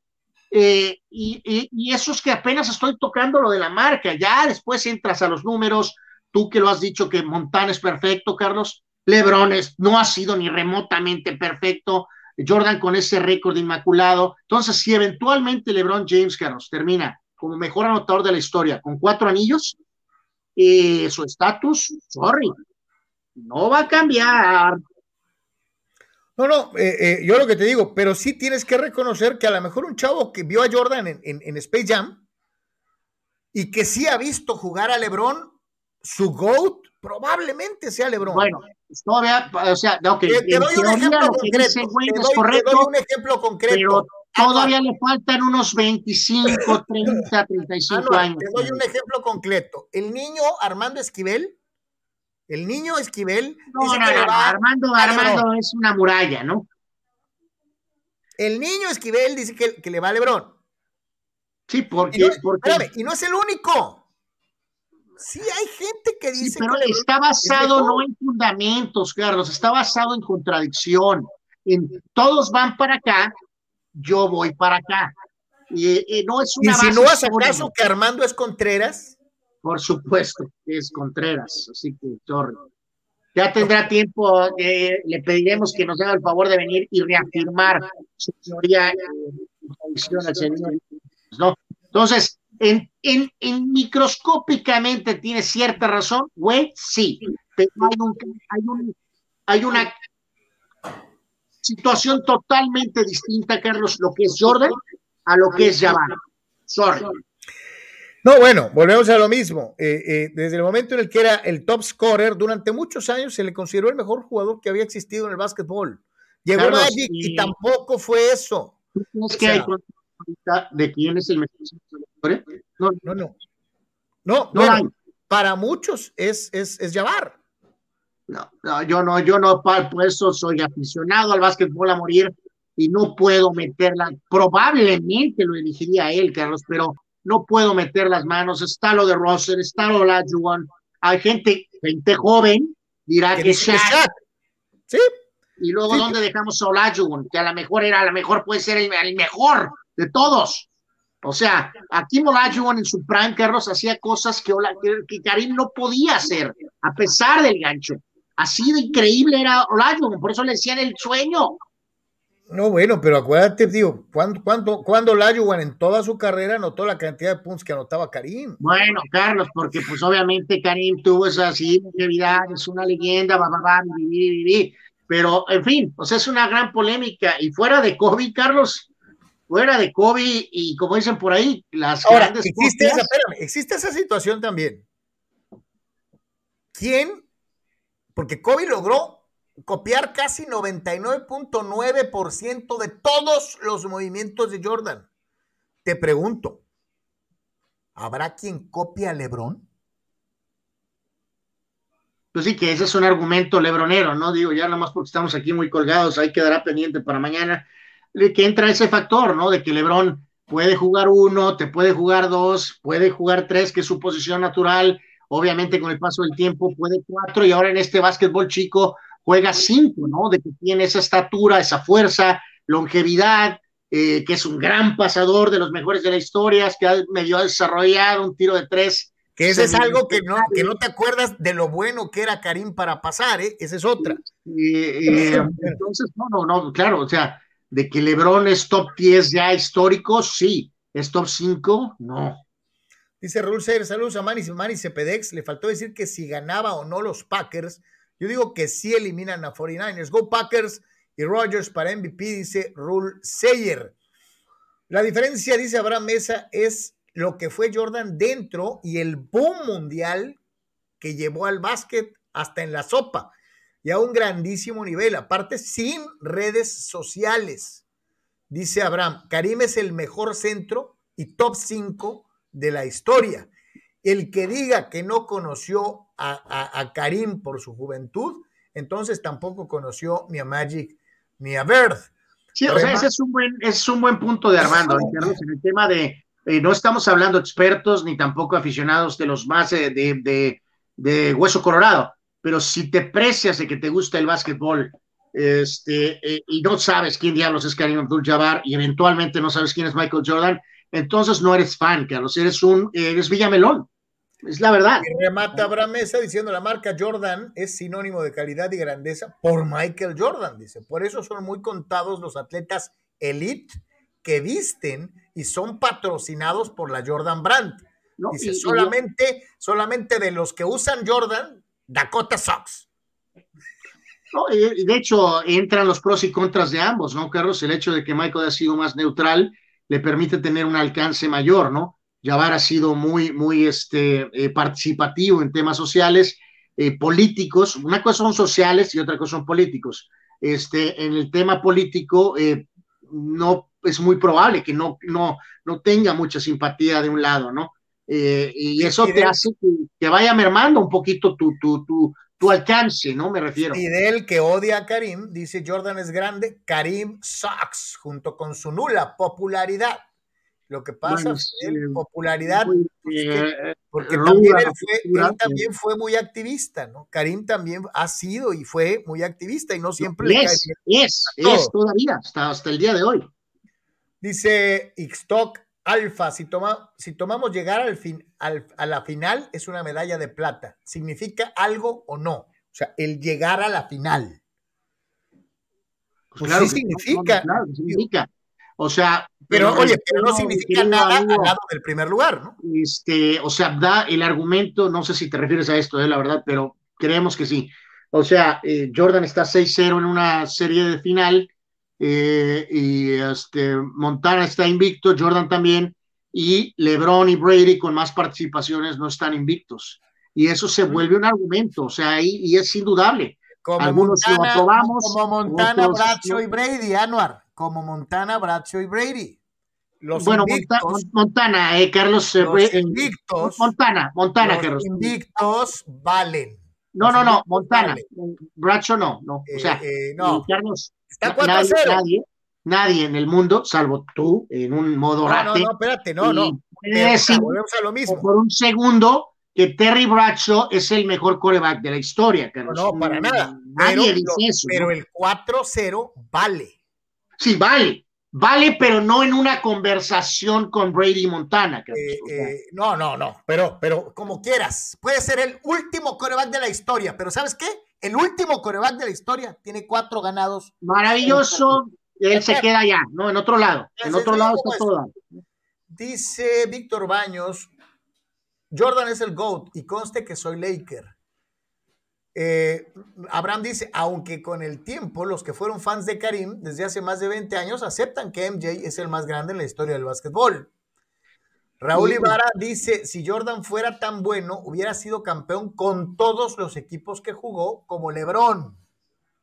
Bueno, jugó dos años en Washington, mi amigo, después de un segundo retiro, Rule, y realmente los equipos super mega Sox, no hubo tiempo de poder conformar otro buen equipo, ¿no? Xtog Alpha dice, entiendo el misticismo de Jordan y lo vale, pero ¿qué hizo Jordan cuando no llegó, no llegó a una final?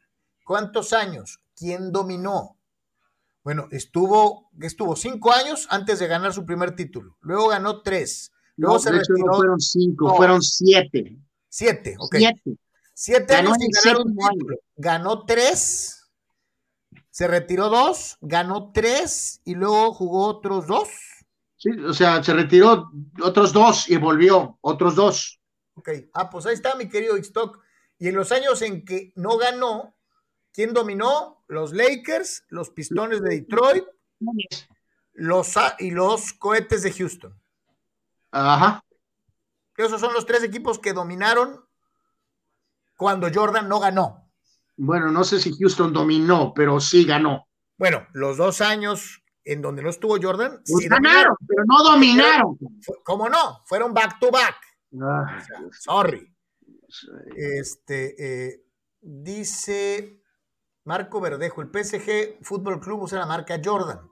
Jordan y Karim cambiaron el básquetbol en sus tiempos. Jordan sigue siendo la cara eterna de la liga, mi humilde opinión, dice Marco Verdejo. De hecho, bueno, nada más porque ya tiene su logo propio y como marca, Me pero quedan tres notas todavía. deberían de quitarle el logo este, a Jerry West y dárselo a Jordan, ¿no? Pero bueno. No puede ser porque le tendrían que pagar, eh, ¿cómo se llama? Eh, derechos de autor si pusieran el de la marca Jordan en la NBA. Este, bueno, gracias por la Ya- explicación técnica. Gracias. eh, dice Fidel, Karim es un ganador de títulos NBA como Jordan, pero es ninguneable ya que no le hace sombra a Michael, ¿ok? bueno, eh, ¿cuál es la siguiente nota, perdón? Eh, ahorita vamos a Australia. Dice Abraham Mesa, Jordan se retiró casi dos temporadas y además fue colegial y campeón. Lebron no. Pero Karim sí, mi querido Abraham. Y no varias más. veces. Y varias Exactamente. veces. Gato gordo y gris, quien duda. Ah, de hecho, hay que recordar, Karim estuvo en el que dicen es el mejor equipo colegial de la historia. El de John Wooden. Eh, dice UCLA, dice Gato gordo y gris, quien dude, quien dude si LeBron es igual que Jordan, que ve Space Jam 1 y vea la 2. LeBron es tan inferior a Jordan que hasta en la película se vio reflejado. Es una explicación muy, muy especial, pero tiene toda la razón. Sí, Eh, eh, no, espérame, Abraham dice, campeón como colegial, profesional, olímpico y mundial, invicto.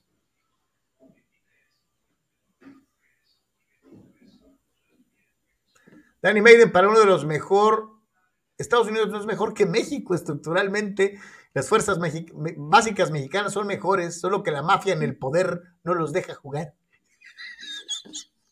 Hijo de la... Bueno. Vamos a Australia, por favor. Vamos a Este, Australia. eh, eh, estamos volviéndonos loquitos. Este fue el primer tema del programa, Dani. Este, eh, eh, en fin, vámonos a Australia.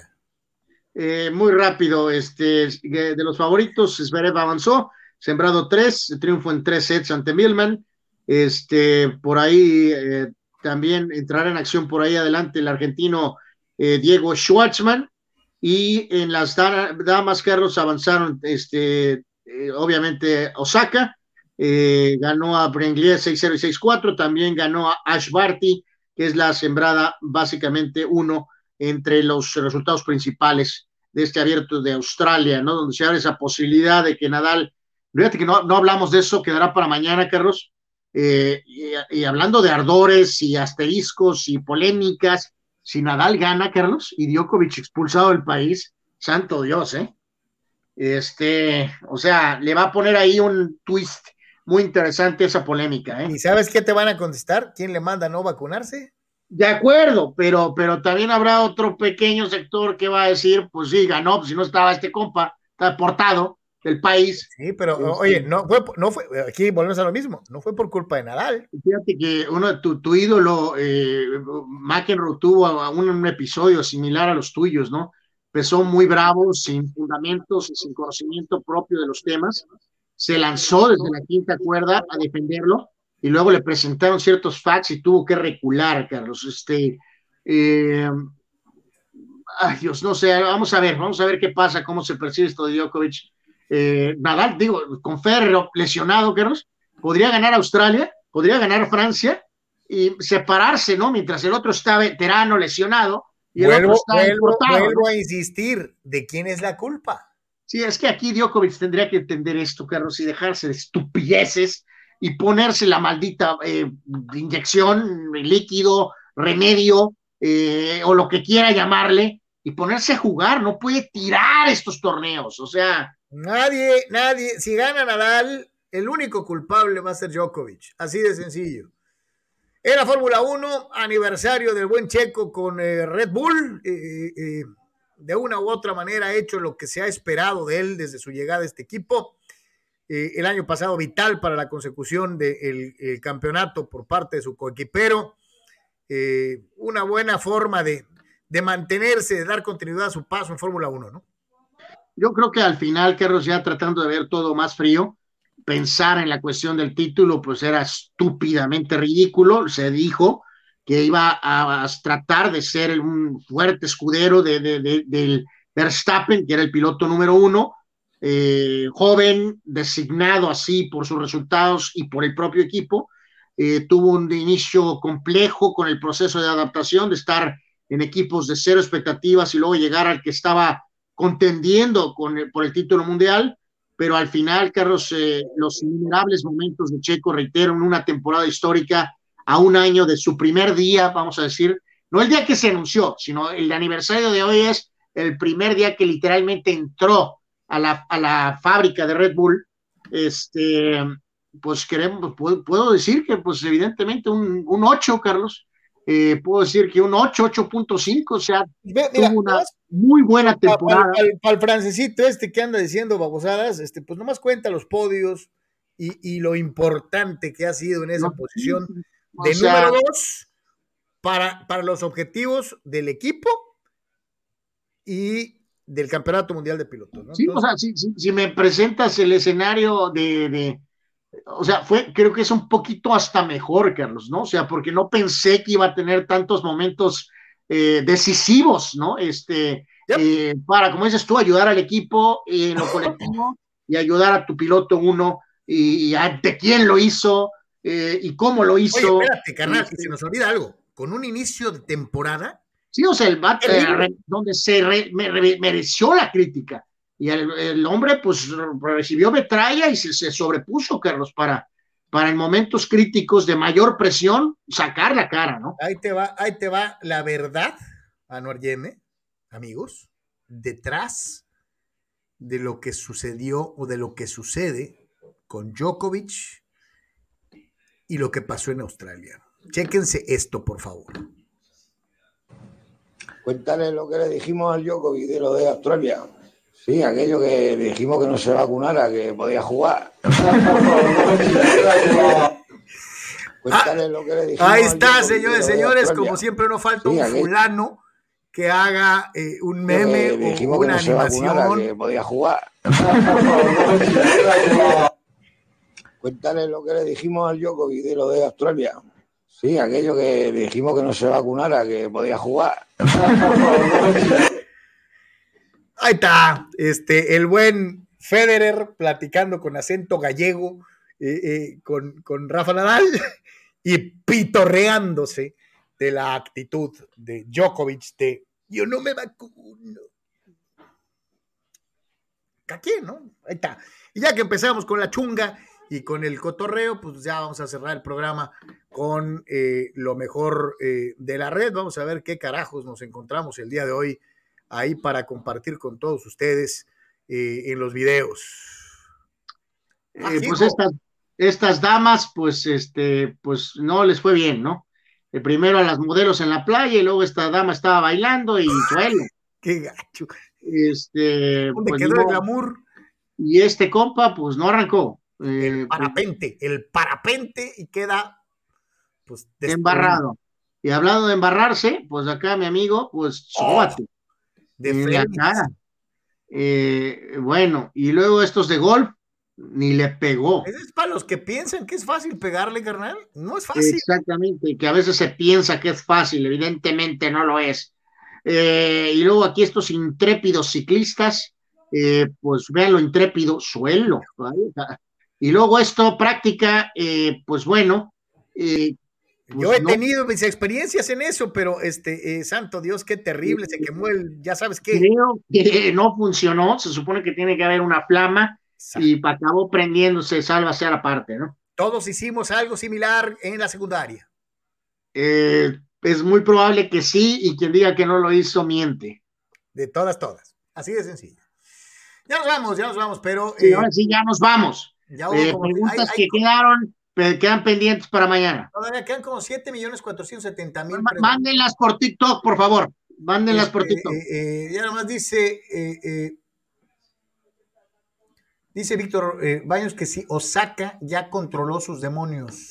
Pues parece que sí.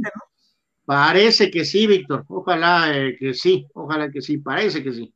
Danny Maiden dice, me declaro antinadal al indicar hipócritamente que el torneo de Australia no es lo mismo sin Djokovic cuando le estuvo tirando abajo del camión por no arponearse, dice Danny Maiden.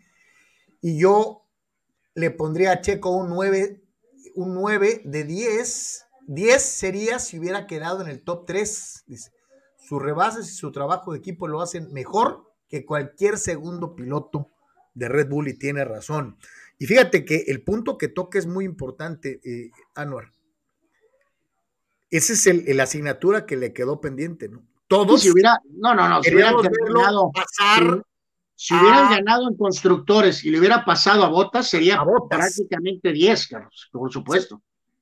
Pero pues esa fue la asignatura pendiente. Se, quedaron, se quedaron cerca, se quedaron cerca. y seguramente es el reto, Anuar, para esta temporada. ¿no? Pues eh, bueno, pues a ver qué show con eso de los carros, carros, y el motor y esa cosa, a ver. A ver. Gracias, carnal. Gracias a todos, suerte, cuídense. A todos, muchísimas gracias como siempre. Recuerden la tarde pendientes, por tres, cualquier consulta, resultados, cómo quedó el Manchester United, etcétera. Búsquelo en deportres.com. Búsquenos en TikTok. Gracias a todos. Hasta mañana.